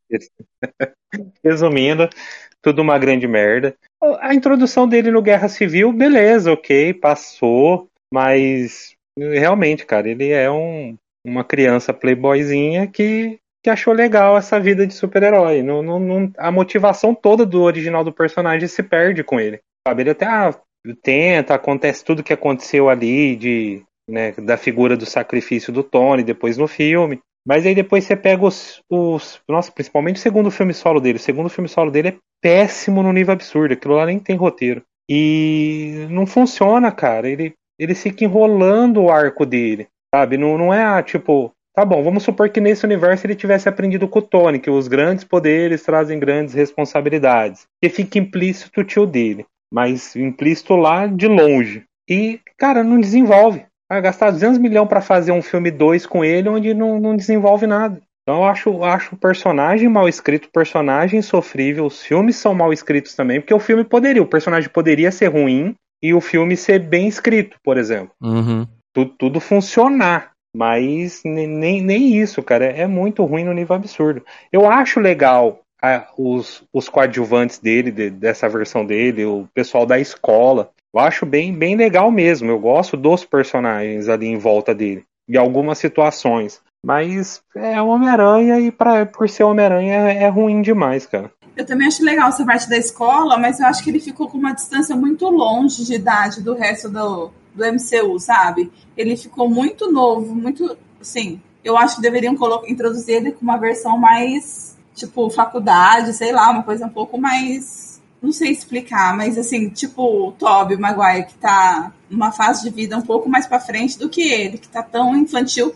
Isso para estar tá junto dos Vingadores, que são todo mundo já homem formado, entendeu? Sim. Isso, na verdade, é um, é um problema da Marvel como um todo, tanto editora de quadrinho quanto Marvel Studios, né? porque eles não, ainda mais depois da, do ano 2000, eles já não aceitam mais que o, que o Peter seja um adulto, porque na cabeça deles as, aos, aos, a criança, o adolescente não vai se identificar com esse personagem que nos quadrinhos cresceu, se casou. Tanto que por isso foi o editor Joey Quesada nos quadrinhos que falou: Homem-Aranha não pode ser casado, Homem-Aranha não pode ser casado, faz aí uma desculpa esfarrapada tipo o pacto com o capeta para ele não ser mais casado, porque os leitores já não se identificam mais com ele casado. Quando foi da Sony para Marvel, a Sony queria o Andrew Garfield. Eles queriam permanecer com o Andrew Garfield. Só que o Kevin Feige na Marvel falou que não. A gente vai fazer uma versão, inclusive foi revelado até recente, na época eles fizeram um retiro de um fim de semana com todos os produtores executivos da Marvel e os roteiristas, porque eles queriam um aranha adolescente, uma aranha criança.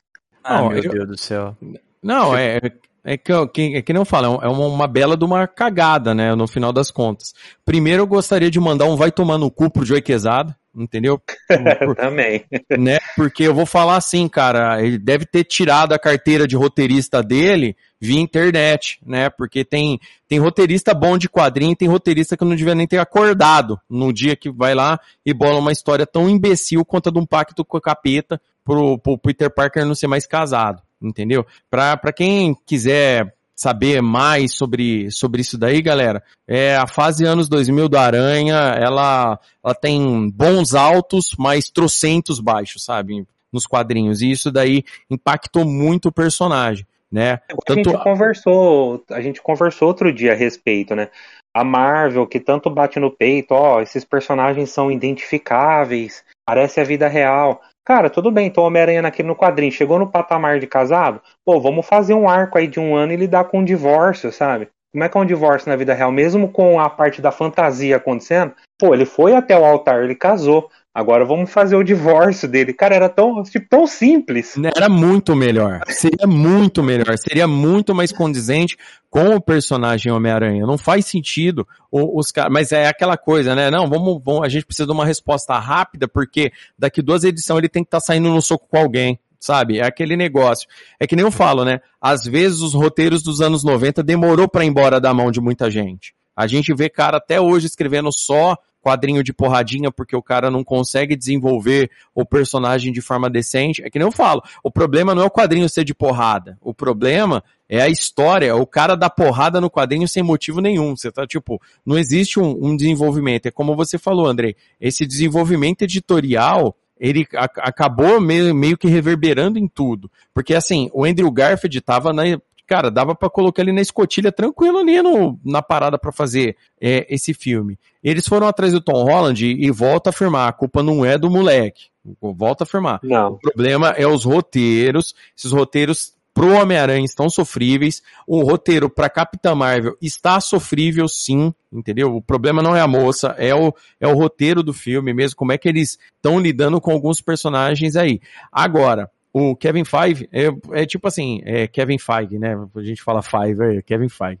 É, esse cara aí, velho, é assim, é, ele já entrou naquela megalomania, sabe? O cara, não, eu sou fodão, tal, não sei o que, não sei o que. E tipo assim, cara, tem alguns é, filmes que estão conseguindo se sair muito bem, estão conseguindo salvar. Mas até quando vai ser assim? Porque assim, é, já começou a aparecer mais filmes com o roteiro mais fraco, entendeu? Enquanto até um, dois filmes passa. Mas aí quando a gente vê que, tipo, o Era de Ultron já não era um filme tão bom, o Vingadores 2 já não era um filme tão bom, já começa, já faz um tempo já que algumas coisas estão caindo de nível aí no MCU. E assim, eu acho que o advento do Homem-Aranha no MCU devia ser uma parada muito mais foda. O Homem-Aranha, ele é foda por si só.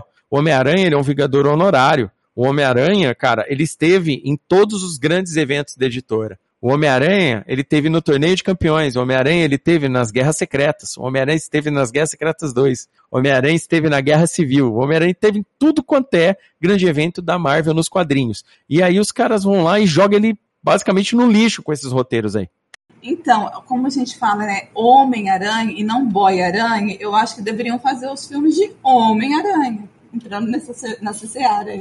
Ah, tipo assim, ó, é, o, o problema do Peter ser novo, tá, beleza, vamos colocar um Peter novo. Ok, tá, beleza. Só que assim, cara, os roteiros, os roteiros meio que, que por, por ele ser novo, tratam não só ele como novo, mas tratam como se ele fosse um idiota 100% do tempo. Uma coisa que eu odeio hoje em produções de super-herói, assim, que me irrita muito, é, cara, é uma hora de filme, meia dúzia do, do elenco sabe quem que é o cara, a, a identidade secreta do personagem. Eu quero morrer com isso, cara, não faz o mínimo sentido. Aquele segundo ah. filme lá, não, oh, é, desculpa. O, o gordinho descobre, aquele amigo gordinho do Homem-Aranha, descobre porque ele tava dentro do quarto do Homem-Aranha. Vocês lembram dessa cena? É, pois é, cara. Cadê o sentido da aranha? Pra dizer que tem alguém sentado na cama dele. Pois é, não, o, o, o sentido da aranha dele funciona assim, bem, bem merda mesmo, sabe? No... Não, aí é uma sacanagem, né, cara? É uma... e, e, o pior, tipo, a melhor cena do, fi... do, do, do, primeiro filme é uma referência a... do Toby. É, é Ctrl-C, Ctrl-V. É, aí Sim. aparece o Tony Stark pra ajudar ele, né, na cena, né? Não, ah, ajudar não. Tony Stark vai lá e faz. Agora, para não falar que esse filme não tem nada de bom, tem, que é o vilão. Não, o Abutre. O Abutre ficou do cacete. é, ele já foi o Batman, né, porra? É, o Michael Keaton. O Michael Keaton, cara, é, é, um puta de um ator, né? Tipo, em vários sentidos. Não só como é, Batman e tal, mas em filmes como Minha Vida, por exemplo, que entrega uma, uma atuação assim esplêndida. Qualquer pai de família chora horrores depois de assistir o filme. É, Beetlejuice também, né, Léo? Puta filme também dele. O Michael Keaton, ele, ele é um ator extremamente versátil, tá voltando. Bom, ele, ele sempre teve nativa, né? O, o que falar de um, de um ator aí que sempre entrega ótimos papéis tal e tudo mais. E o Abutre é um, é um vilão do, do Homem-Aranha, clássico do Homem-Aranha, esteve nas primeiras histórias, e ele sempre foi um inimigo muito difícil de lidar. O Homem-Aranha sempre teve muito trampo.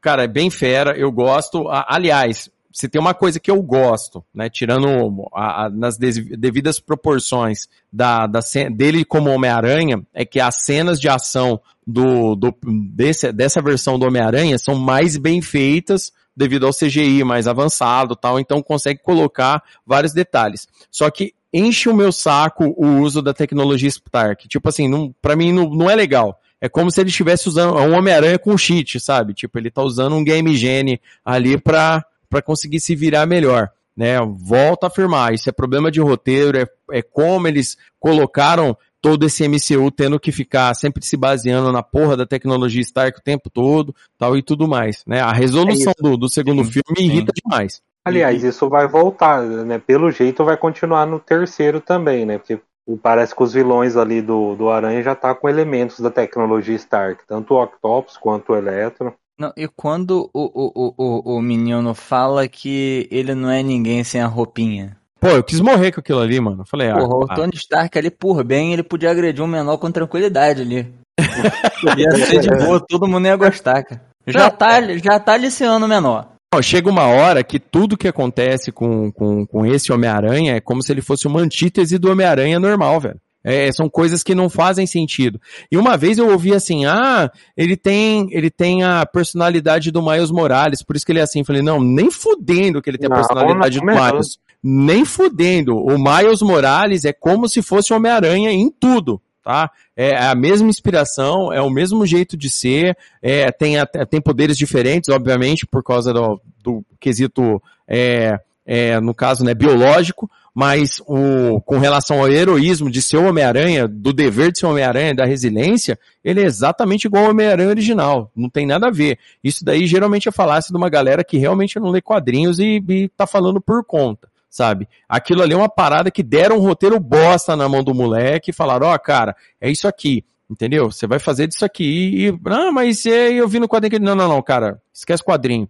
É MCU agora aqui pra você, ó. Tá, na- tá na tua mão aí e se vira. Entendeu? E eu, boa. eu também- eu também não culpo, porque se alguém me desse 20 milhões, eu faria um filme ruim da Marvel também. Ah, não, com certeza, gente. Isso daí, isso daí não é, é que nem eu tô falando.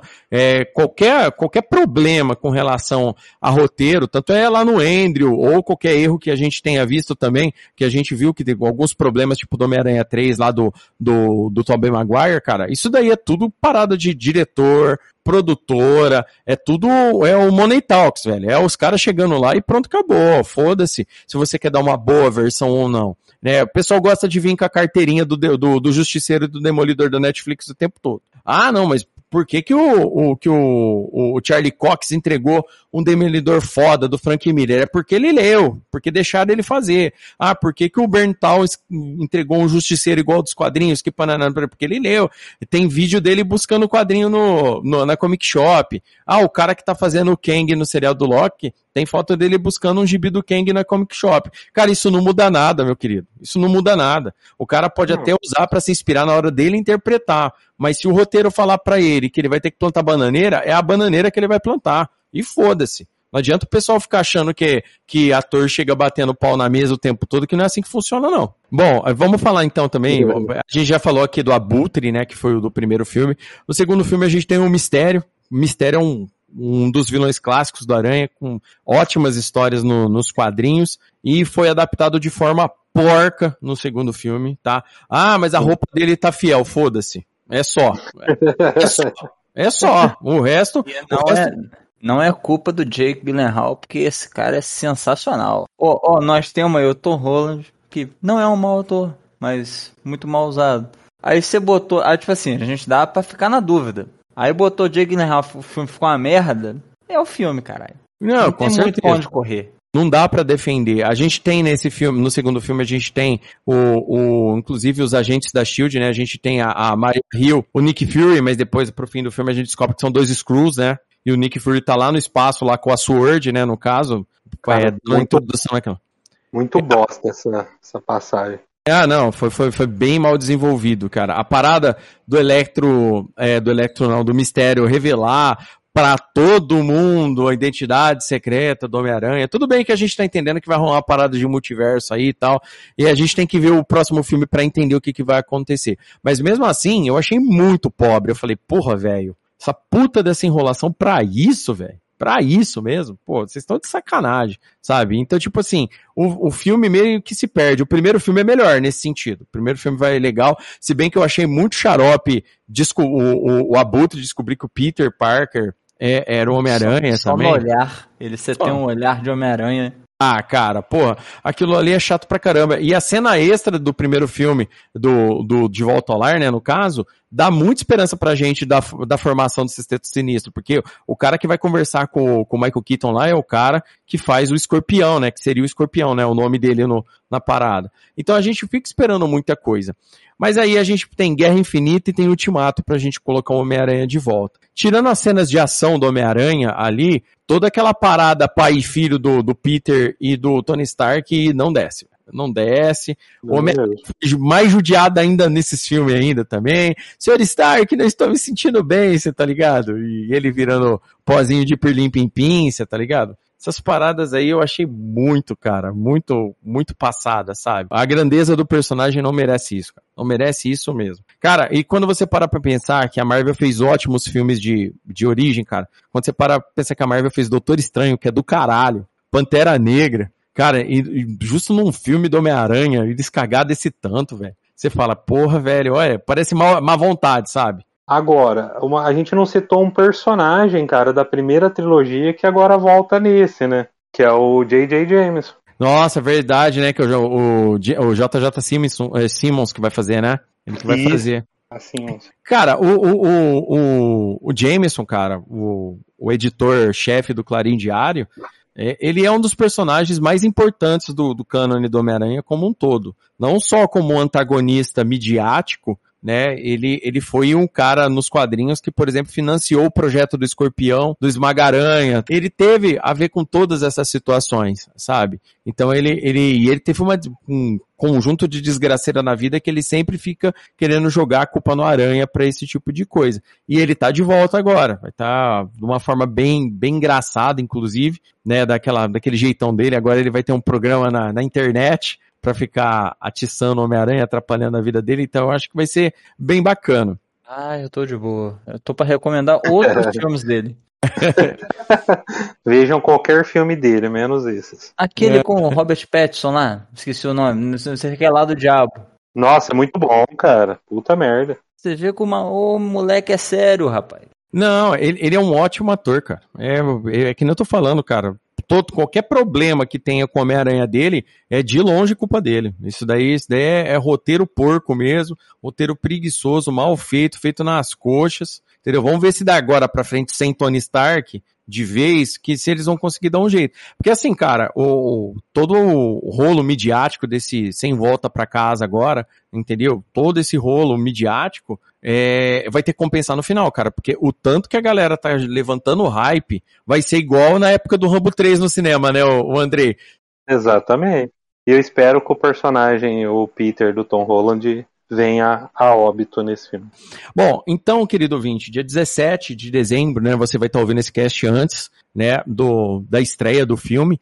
É, a gente vai falar aqui sobre o, o que a gente espera para Homem-Aranha sem volta para casa, algumas expectativas aqui. Cada um vai falar uma expectativa do filme assim que acharia que seria bacana, para depois a gente passar para a próxima parte né, que a gente vai falar do Homem-Aranha no Aranha Verso. Então vamos lá, Andrei, você que é o convidado, o que você espera para esse filme? Cara, eu simplesmente né, isso não espero nada.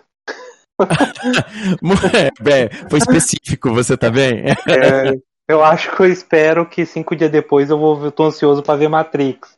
Ah, então, as ah, brincadeiras à parte, eu acho que a, a, minha expectativa só tá se formando por causa do mundo, porque eu quero ver os outros dois Homem-Aranha interagindo. Só assim, espero que o filme vai ser bom depois dos dois sofríveis que tiveram? Não, não espero. Então, assim, só se me surpreender muito que de agora magicamente esse terceiro vai ser muito bom, né? Mas a gente sempre espera pelo até agora eu tô esperando pelo pior cenário possível. Que o filme seja ruim igual os outros dois anteriores, que todo mundo apareça durante cinco minutos de cena. Ah, bacana, então. Vamos lá, Andressa Palmieri, e você? O que, que você espera de Homem-Aranha sem volta para casa? Eu, sinceramente, acho que eles pegaram os vilões dos outros filmes porque eles foram muito foda, mas de, Homem-Aranha vai ter só esse, porque, como a gente já falou aqui, a visão da Marvel é que ele fique, né, esse molequinho que tá aí rolando, então eles não vão pegar os outros caras. E, sinceramente, eu acho que se não pegar como tá com uma hype muito grande, a galera vai cair de pau em cima, porque tá todo mundo querendo ver os três num, num, num crossover aí de, de Homem-Aranha, e eu acho que não vai acontecer. Eu acho que é só, do, só vão pegar os vilões, porque quem foi foda na história toda foi os vilões mesmo dos primeiros filmes. Ok, então. Andrei e Andressa, né?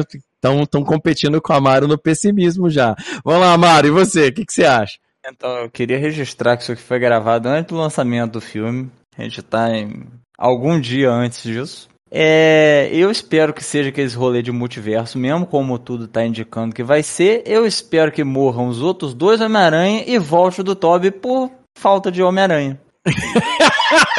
aí resolve tudo. Que aí bota o menino de volta, ele é velho, foda-se que ele é velho, ele tá vivo, ponto positivo para ele. Os outros dois morrendo, tá ok que tá no lugar certo, não fica um monte de Homem-Aranha que dá problema no multiverso.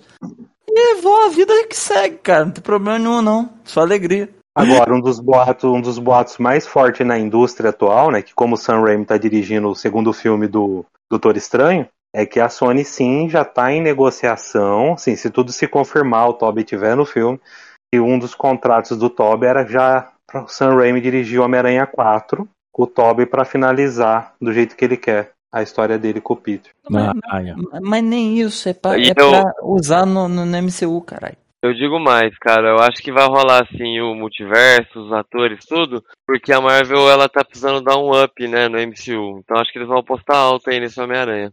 Essa é a tua expectativa, Juca? Você acha que vai rolar? Vai rolar, vai rolar. O Maguire, Andrew Garfield, o... acho que até o William Defoe vai aparecer. Ou talvez o William The é, Friend. Eu acho que é muito caro para eles tentarem fazer isso nessa altura do campeonato. Bom, beleza. E Gabriel Oliveira, e você, meu querido, o que, que você acha que vai rolar? Eu acho que vai rolar muito CGI e muito dinheiro para Disney.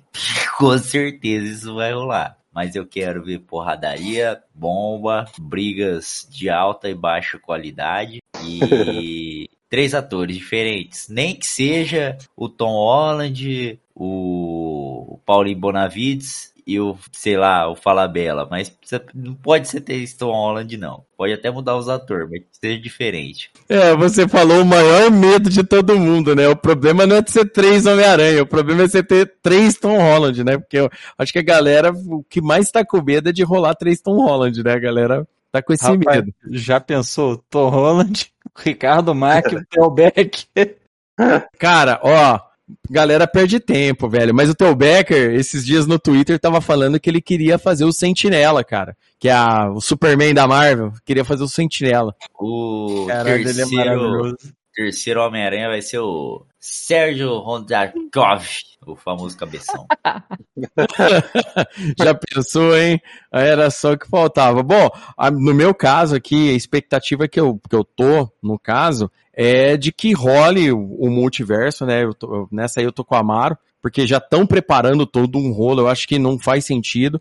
Só que assim, eu gostaria de, de, de falar também que, cara, esse foi o marketing de um filme da, da Marvel mais, mais fácil que a Marvel fez até hoje, porque quem fez todo o marketing foram os fãs. Porque, vamos falar sério, quem começou com a teoria de que aparecer três Homem-Aranha foram os fãs. Não adianta os caras falar, ah, um insider. Mano, quem que é um insider? O insider é um cara que twitta anonimamente e foda-se. Ah, ele acertou. Porra, velho, a Mandiná também acertou. Entendeu? Ou seja, você pega 20 teorias e joga. Uma você vai acertar.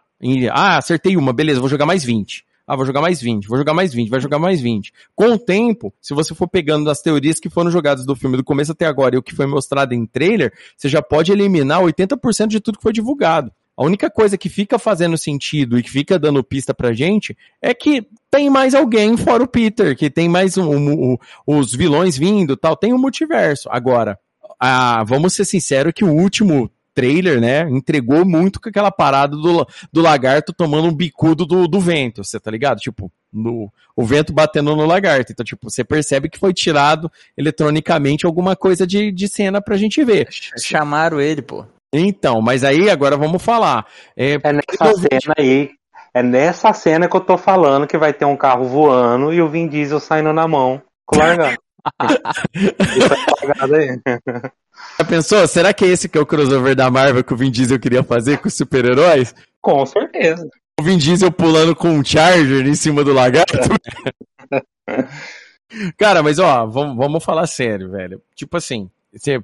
ah, beleza o lagarto tomou um soco, mas ah, muita gente tem certeza, né? Muita gente diz no caso, e eu sou uma dessas pessoas que, que acredita nisso, que a, o terceiro elemento que aparecer na batalha final, que todo mundo tá falando, tá especulando desde o começo das, das teorias, ah, vai ter um terceiro elemento, vai ter uma, um elemento a mais na luta, vai aparecer um cara surpresa. Muita gente começou falando que foi o Miles. Eu falei, cara, não vai ser o Miles porque o Miles não foi trabalhado ainda, ele não conheceu ninguém que pode ser o Miles ainda e tal.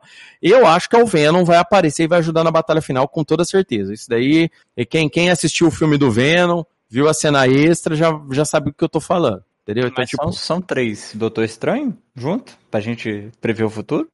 creio, creio que o Doutor Estranho, o Homem-Aranha e o Venom, e o é, Venom né? batalha final. É, é certeza na batalha final. Se vai aparecer os outros Homem-Aranha, isso daí é o povo que tá falando, é o povo que tá pedindo. Eu gostaria, gostaria, porque tá, tá mexendo com o multiverso, faria total sentido aparecer. O, os caras, os caras, tá, tá, é, tipo assim, né?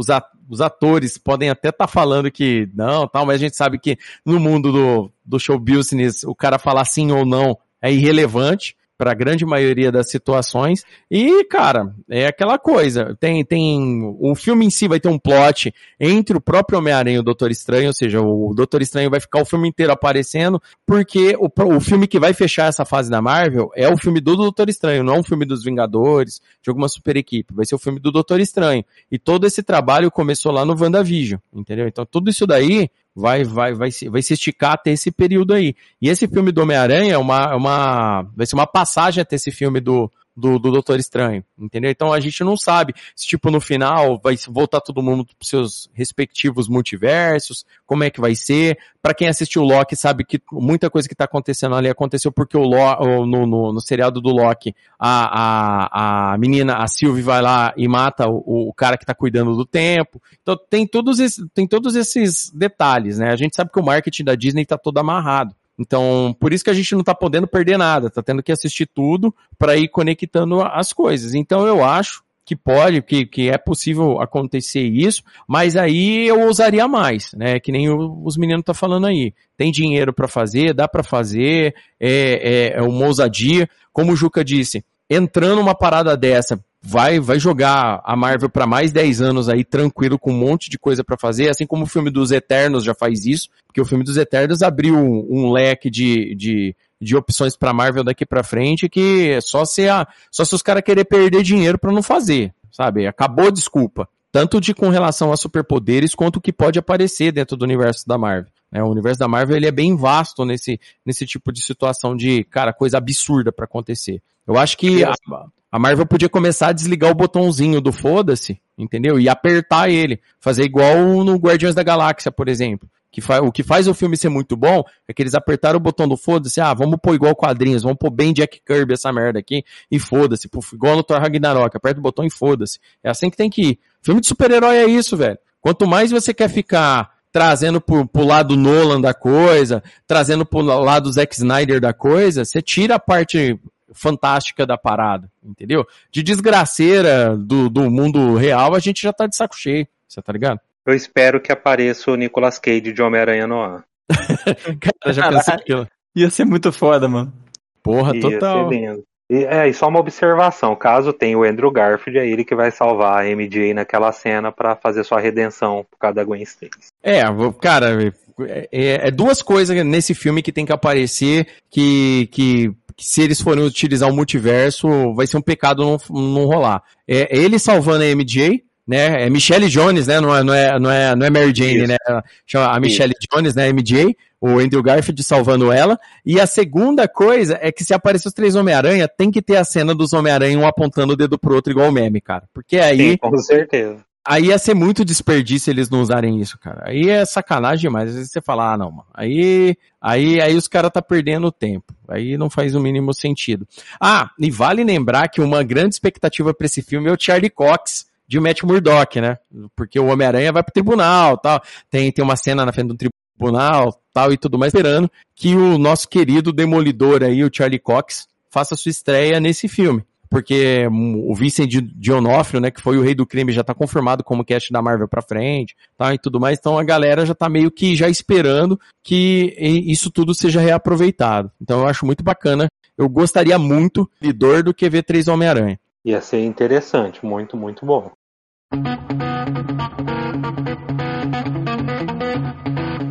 Olá, viajante! Já segue o Crossover Nerd em nossas redes sociais?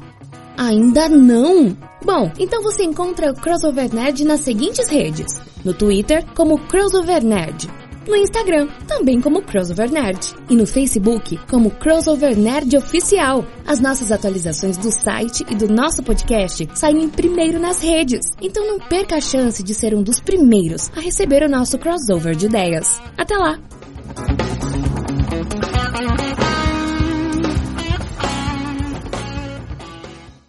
Então é isso aí. Então vamos falar agora, agora que a gente já especulou, para a gente finalizar o cast, a gente vai falar agora aqui de Homem-Aranha no Aranha Verso, né? Vulgo, melhor filme de Homem-Aranha já produzido, segundo a opinião do Leonardo, de todos os, os estudos feitos por aí. Mas, caras, eu gosto muito dessa animação, gente. Ela traz tudo, tudo, tudo, tudo que é o Homem-Aranha, o que que o, o, ele é por dentro, a essência, traz o Miles Morales, traz a, a Gwen Aranha, né, que é a Aranha Fantasma, traz, traz mais de uma versão do, do Aranha do Peter Parker. Então, ele é um filme muito legal, uma animação bacaníssima. Tem o Rei do Crime como vilão, que eu acho bem legal. Tem outros vilões do filme, mas, tipo, o Rei do Crime é, no filme é, é outstanding. E é uma animação que é recomendada tanto para adultos quanto para crianças. Né? Ela mostra o Homem-Aranha na essência. O que vocês têm a me dizer sobre Homem-Aranha? Três palavras. Leve, simples e fofo. Eu adorei, fenomenal. Olha, eu achei muito bom. A gente foi no cinema assistir com as crianças. Então, assim, foi gostoso porque eles curtiram. Eles já assistem os desenhos. Para as crianças é mais fácil assistir os desenhos do que os filmes, que eles se concentram melhor, mas enfim. É, eu gostei de, desse multiverso. Eu gostei das várias versões do Aranha. Esse é um multiverso que eu acho que valeria mais a pena fazer na, no MCU do que o que todo mundo está querendo, de verdade. Eu acho que assim, um, um aranha diferente de cada, de cada mundo, de cada universo. Aí ficou muito interessante o porcaria que eles absorveram lá dos Simpsons. Assim, achei que foi muito da hora. O legal do Porcaranha é que tem, ele tem quadrinho também já. Então, tipo assim, existe um, ele existe ele até nos quadrinhos já. Então, eu acho que várias das dos conceitos que eles usam no filme, né, eles pegam a, a forma da narrativa, o inclusive no filme, né, Andrei, é um Homem-Aranha divorciado, né? O Aranha que vem para ensinar o Miles a ser Homem-Aranha e tal, né? Cara, Sim. eu acho que o filme, inclusive, deve ser uma, uma, uma justiça poética, sabe? Com relação a isso, sabe? O filme traz muitas referências, cara. Com certeza, o filme foi. Cara, o filme é muito bem escrito, muito bem montado. Sabe, todos os personagens têm participação, assim, exata, cirúrgica mesmo na coisa. Eu, eu sim saí do cinema, queria já entrar na sessão seguinte e ver de novo. E, e não é só o melhor filme do Homem-Aranha, cara. É um dos melhores filmes de adaptado de personagem de quadrinho de super-herói já feito. O que eu fico pistola até é que o, tipo assim, né, a, eu odeio adaptação de cinema é que as pessoas tratam a adaptação de cinema como se fosse a coisa mais grandiosa e essencial do universo, como se fosse algo, nossa, isso aqui é a obra máxima. E, e não, cara, isso é muito errado. E a animação que eu acho que gerou um lucro de 400 milhões ao redor do mundo quando saiu, ganhou o Oscar. Cara, filme tipo Venom, arrecadou 800. E aí, que, que é filme com ator, arrecada mais. A pessoa não quer já ver o, a animação.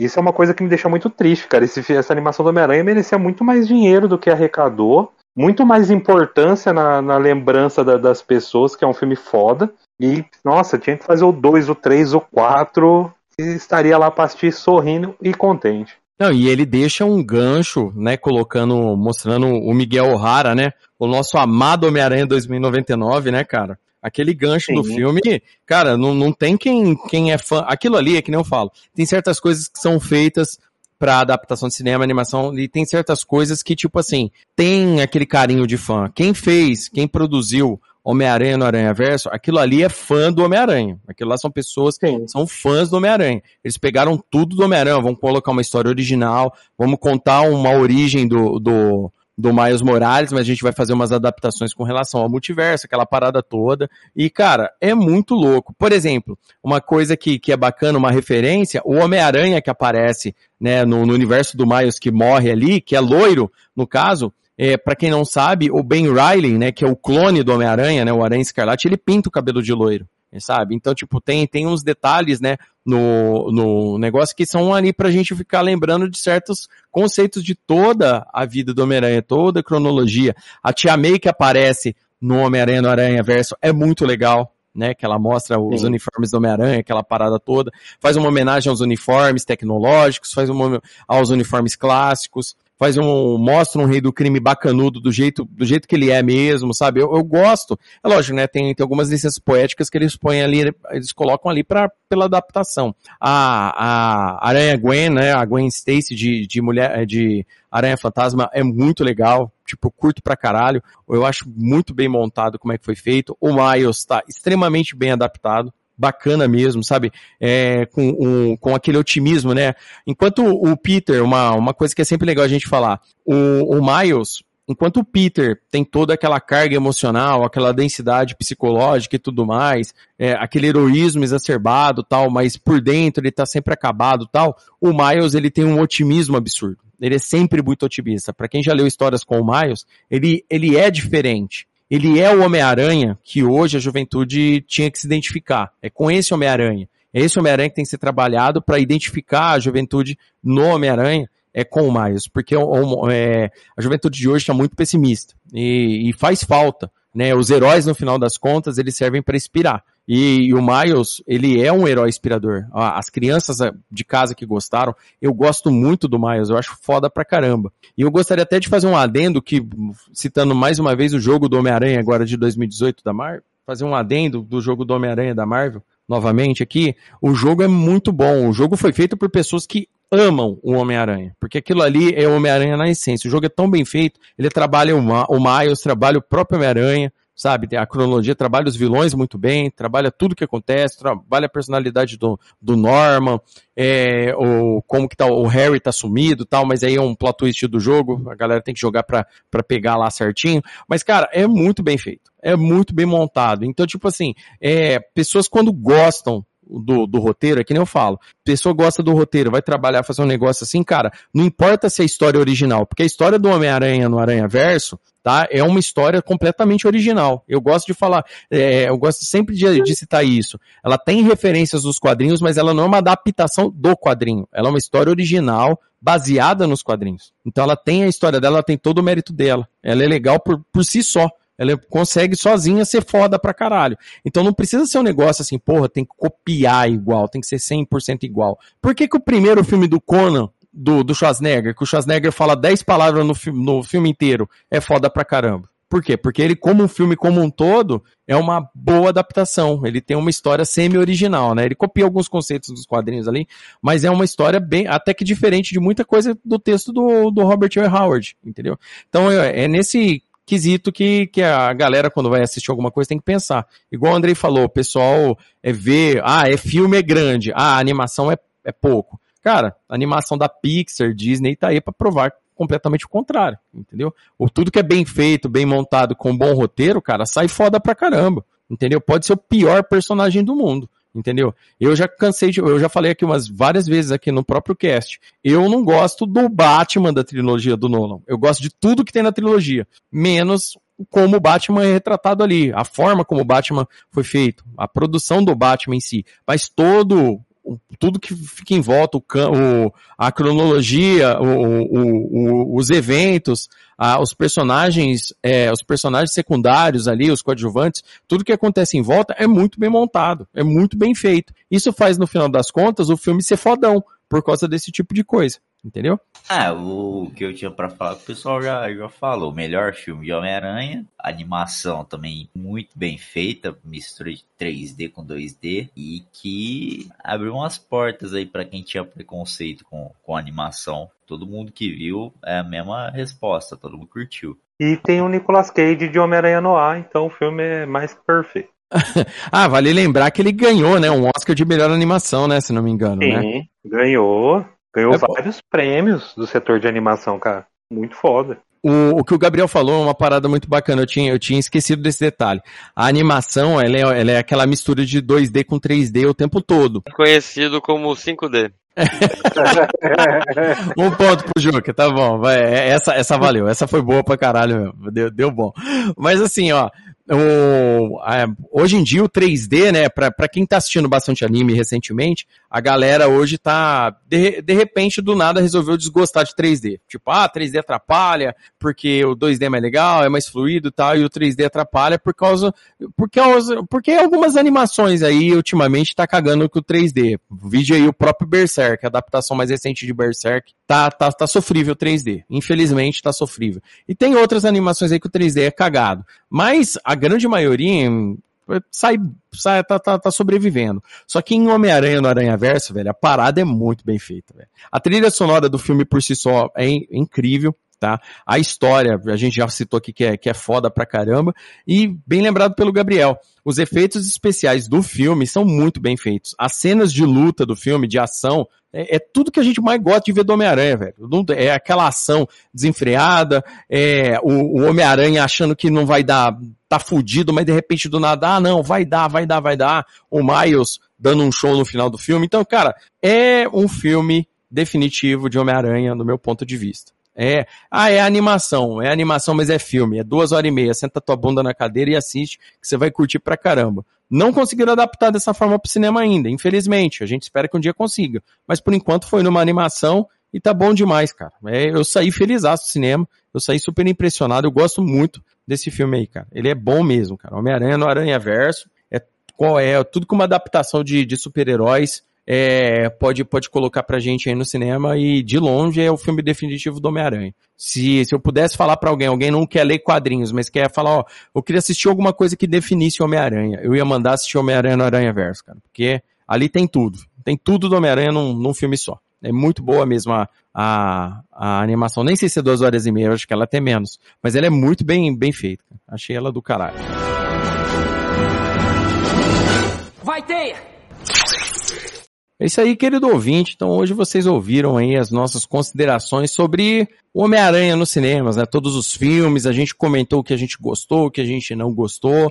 A gente gostaria de deixar bem claro que são opiniões pessoais nossas, né? Como a gente disse, né? O, a, a gente não todo mundo aqui não é muito fã do, do, dos filmes com o Tom Holland, mas nem de longe é culpa do menino. Isso aí é a produção mesmo que, que, que, que desfavorece muito a atuação do, do menino, que é um ótimo ator.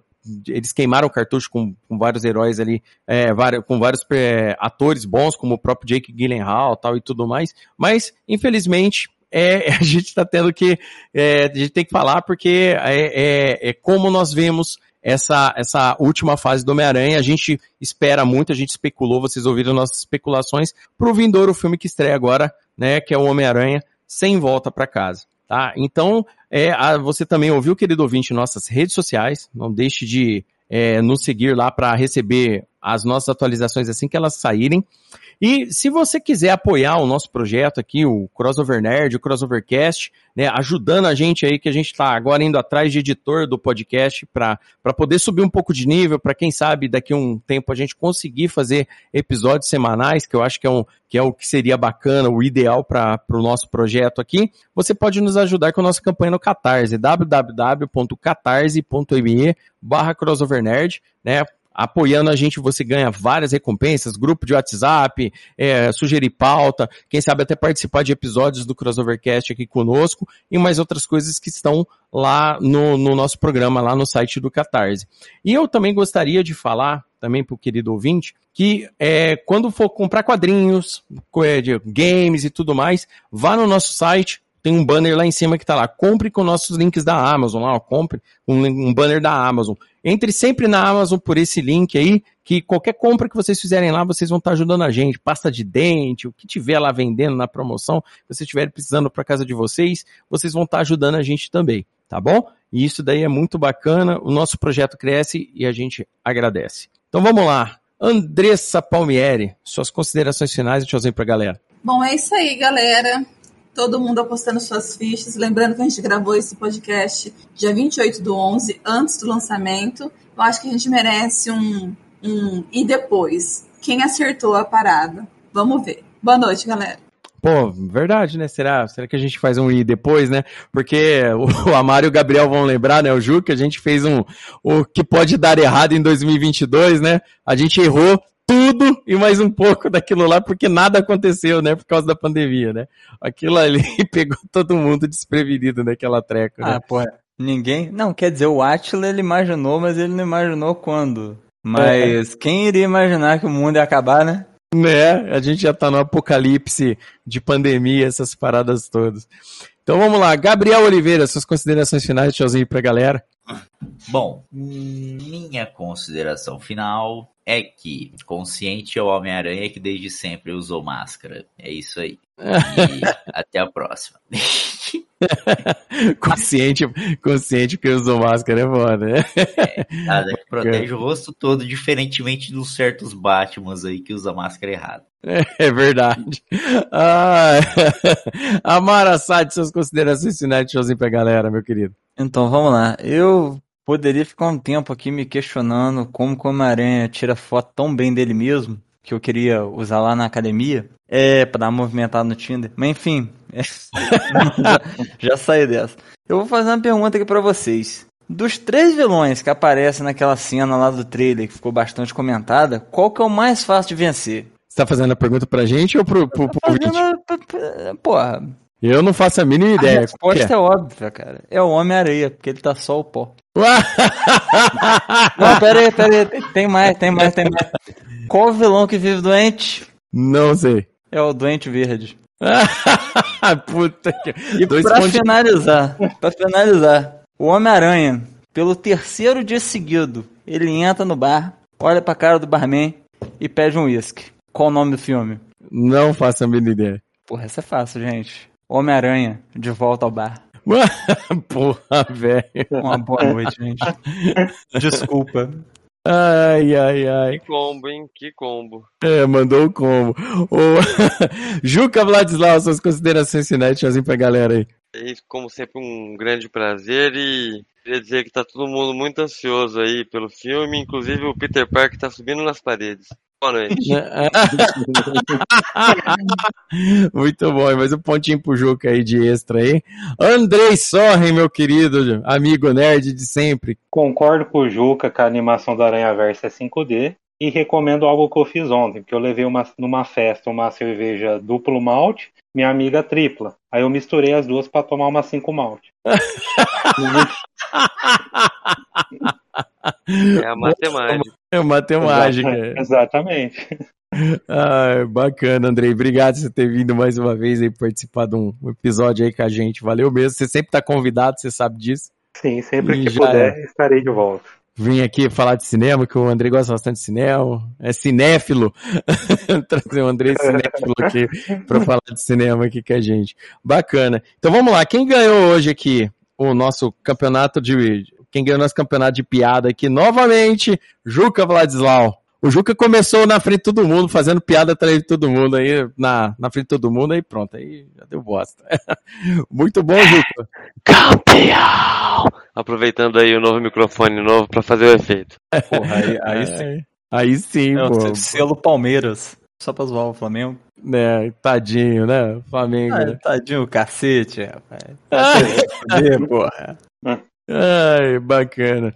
E é isso aí, então, querido ouvinte, esse foi mais um episódio do Crossovercast. Esperamos que vocês tenham gostado, esperamos que vocês estejam ansiosos por Homem-Aranha sem volta para casa. Depois, comentem aqui no, no, o que vocês acham, as expectativas nas redes sociais aí, o que vocês acham, o que vocês esperam pro filme. E depois que o filme sair, vamos comentar aqui se a gente acertou alguma coisa, se a gente errou alguma coisa e bora lá, tá bom? Muito obrigado por mais esse episódio e tchau! Spider-Man, fame, he's ignored. Action is his reward to him. Life is a great big bang. Wherever there's a hang you'll find a Spider-Man.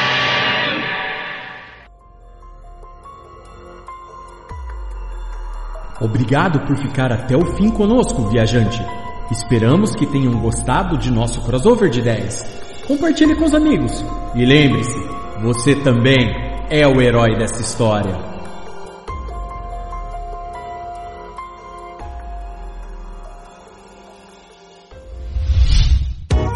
A iniciativa Podcasters Unidos foi criada com a ideia de divulgar podcasts menos conhecidos, aqueles que, apesar de undergrounds, têm muita qualidade tanto em entretenimento quanto em opinião. Por aqui você tem a chance de conhecer novas vozes que movimentam essa rede. Então entre lá no nosso Instagram, o arroba Podcasters Unidos, é só escolher e dar o play.